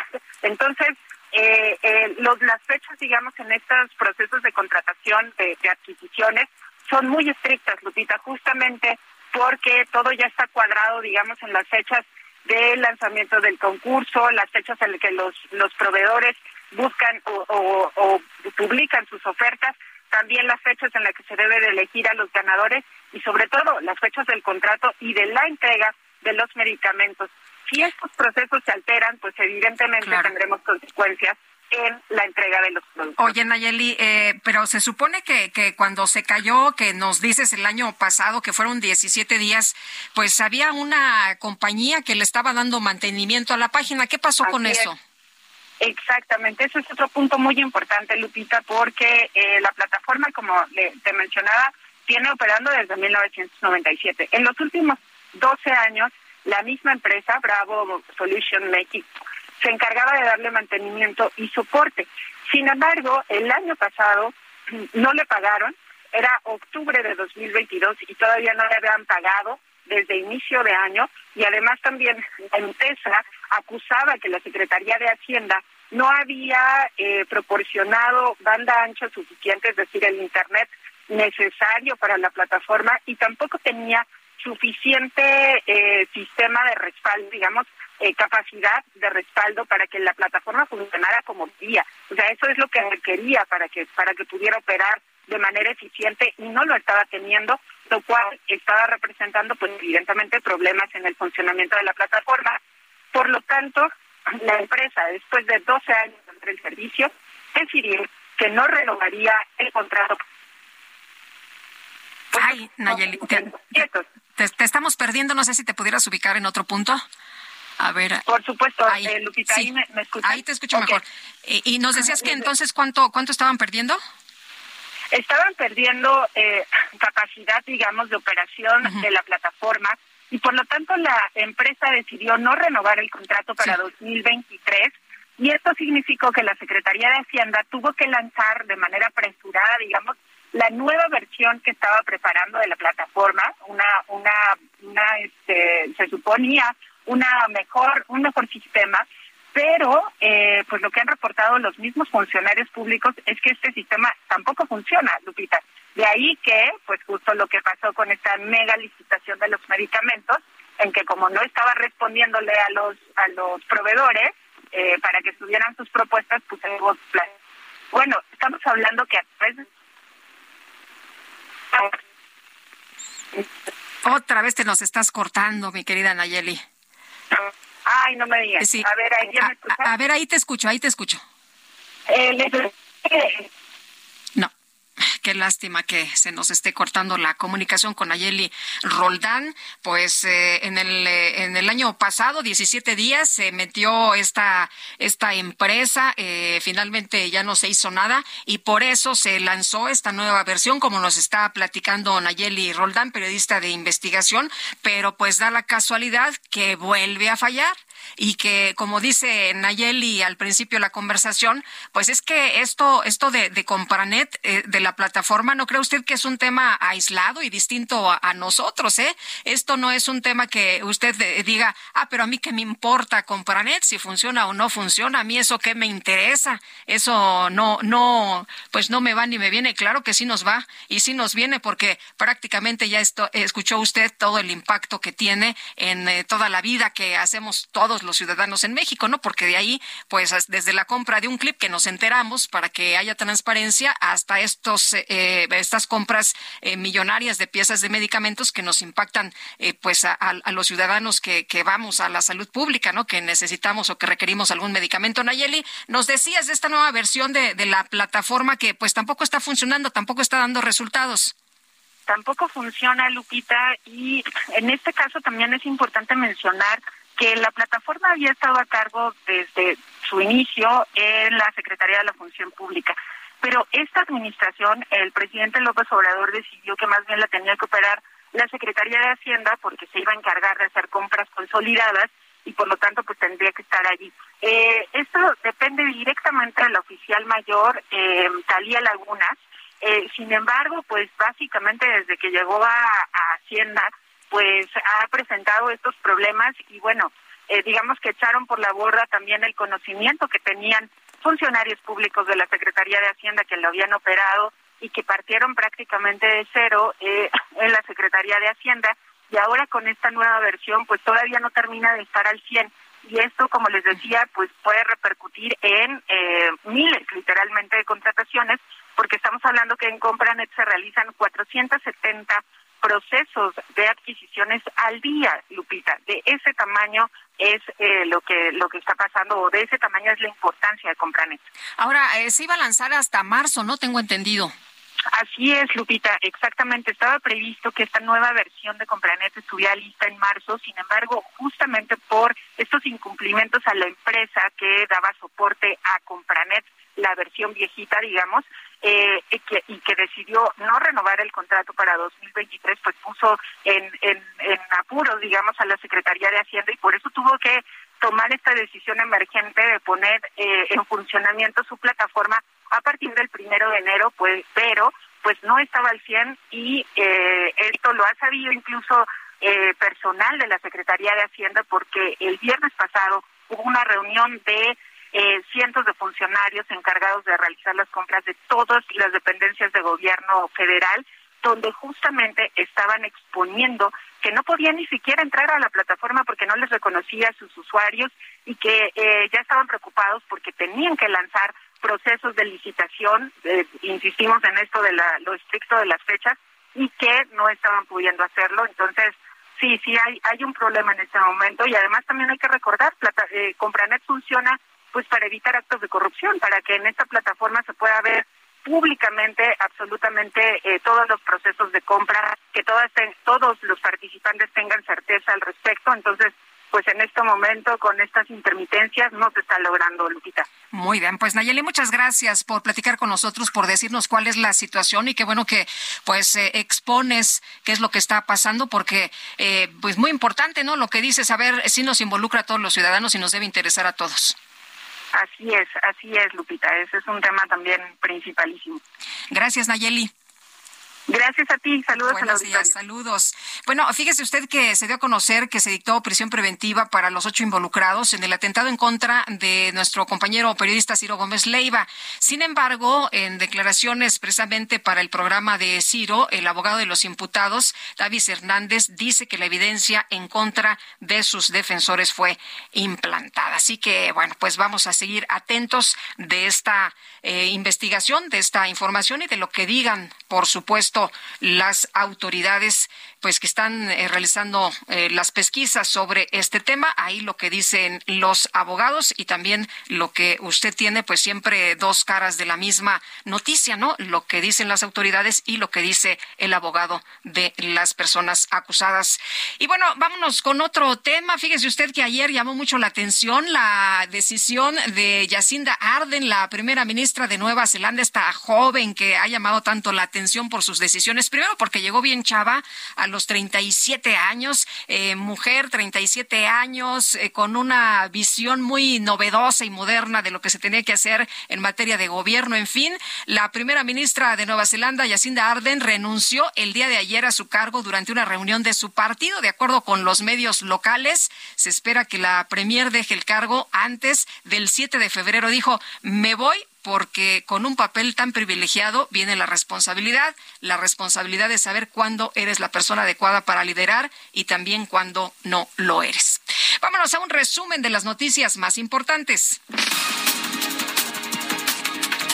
Presidente Andrés Manuel López Obrador aclaró que la propuesta de cerrar el Aeropuerto Internacional de la Ciudad de México a las operaciones de carga aún se está negociando con los empresarios buscando que los aviones de carga puedan utilizar el aeropuerto Felipe Ángeles. Se está llegando a este acuerdo con eh, agencias aduanales, con quienes se dedican al transporte de carga en aviones. Se va avanzando bastante bien y cuando tengamos ya un resultado se va a informar. Pero sí este, se está trabajando en ese sentido.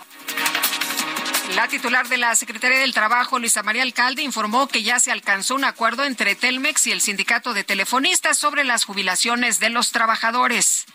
Acabamos recientemente, hace unos días, de eh, firmar un acuerdo en Teléfonos de México, el sindicato y la empresa.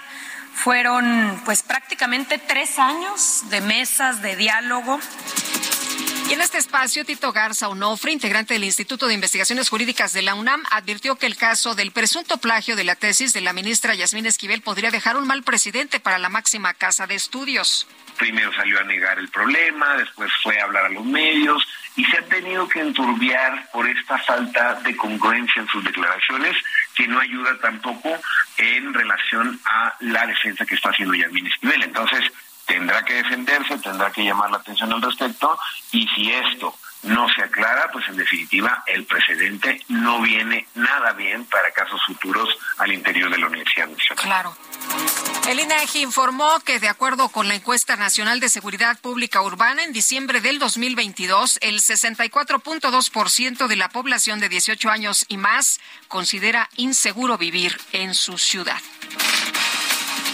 El ministro de Defensa del Reino Unido, Ben Wallace, anunció que su país va a enviar a Ucrania 600 misiles adicionales para ayudar a hacer frente a la invasión rusa. Y el portavoz del Kremlin, Dmitry Peskov, advirtió que si los países occidentales entregan armas de largo alcance a Ucrania capaces de atacar el territorio ruso, se produciría una escalada muy peligrosa del conflicto entre ambos países. La verdad no te olvidé te sigo queriendo.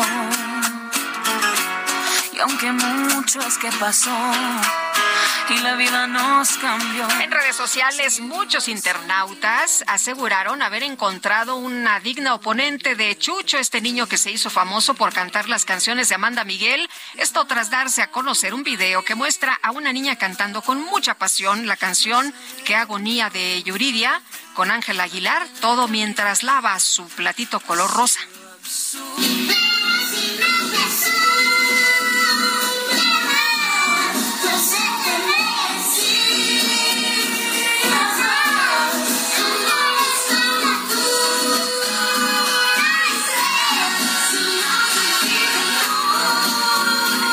Ahí a todo pulmón, ¿qué le parece?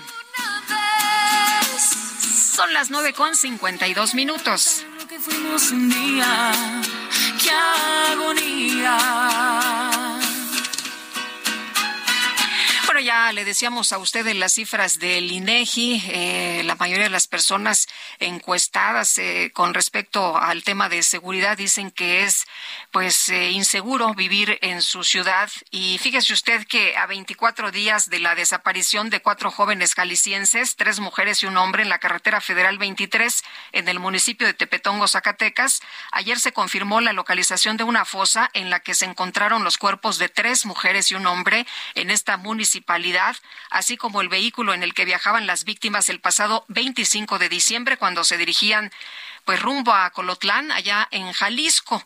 De acuerdo con la información proporcionada por la Fiscalía General de Justicia de Zacatecas, desde el pasado lunes, elementos de la Guardia Nacional localizaron dos vehículos ahí en Tepetongo. El lugar fue puesto a disposición de personal de investigación y pericial para procesar datos tanto de los vehículos como de un cuerpo que fue encontrado en las inmediaciones pues dicen que la esperanza es lo último que se pierde y los eh, familiares de estas jóvenes y este muchacho desaparecidos pues eh, esperan encontrarlos con vida y que y que bueno, pues eh, a ver qué, qué, ocurre, a ver eh, la identificación, qué es lo que sigue en la identificación de estas eh, personas, de estos cuerpos encontrados allá en esta zona de Zacatecas.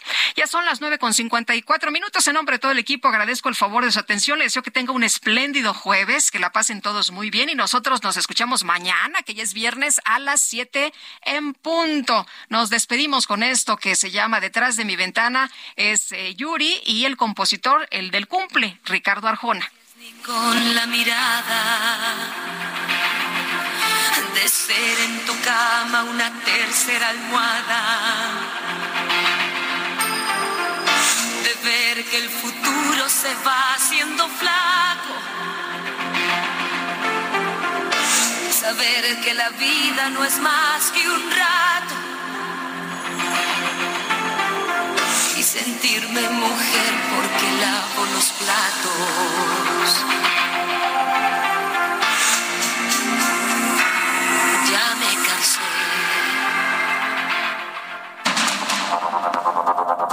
Heraldo Media Group presentó Sergio Sarmiento y Lupita Juárez.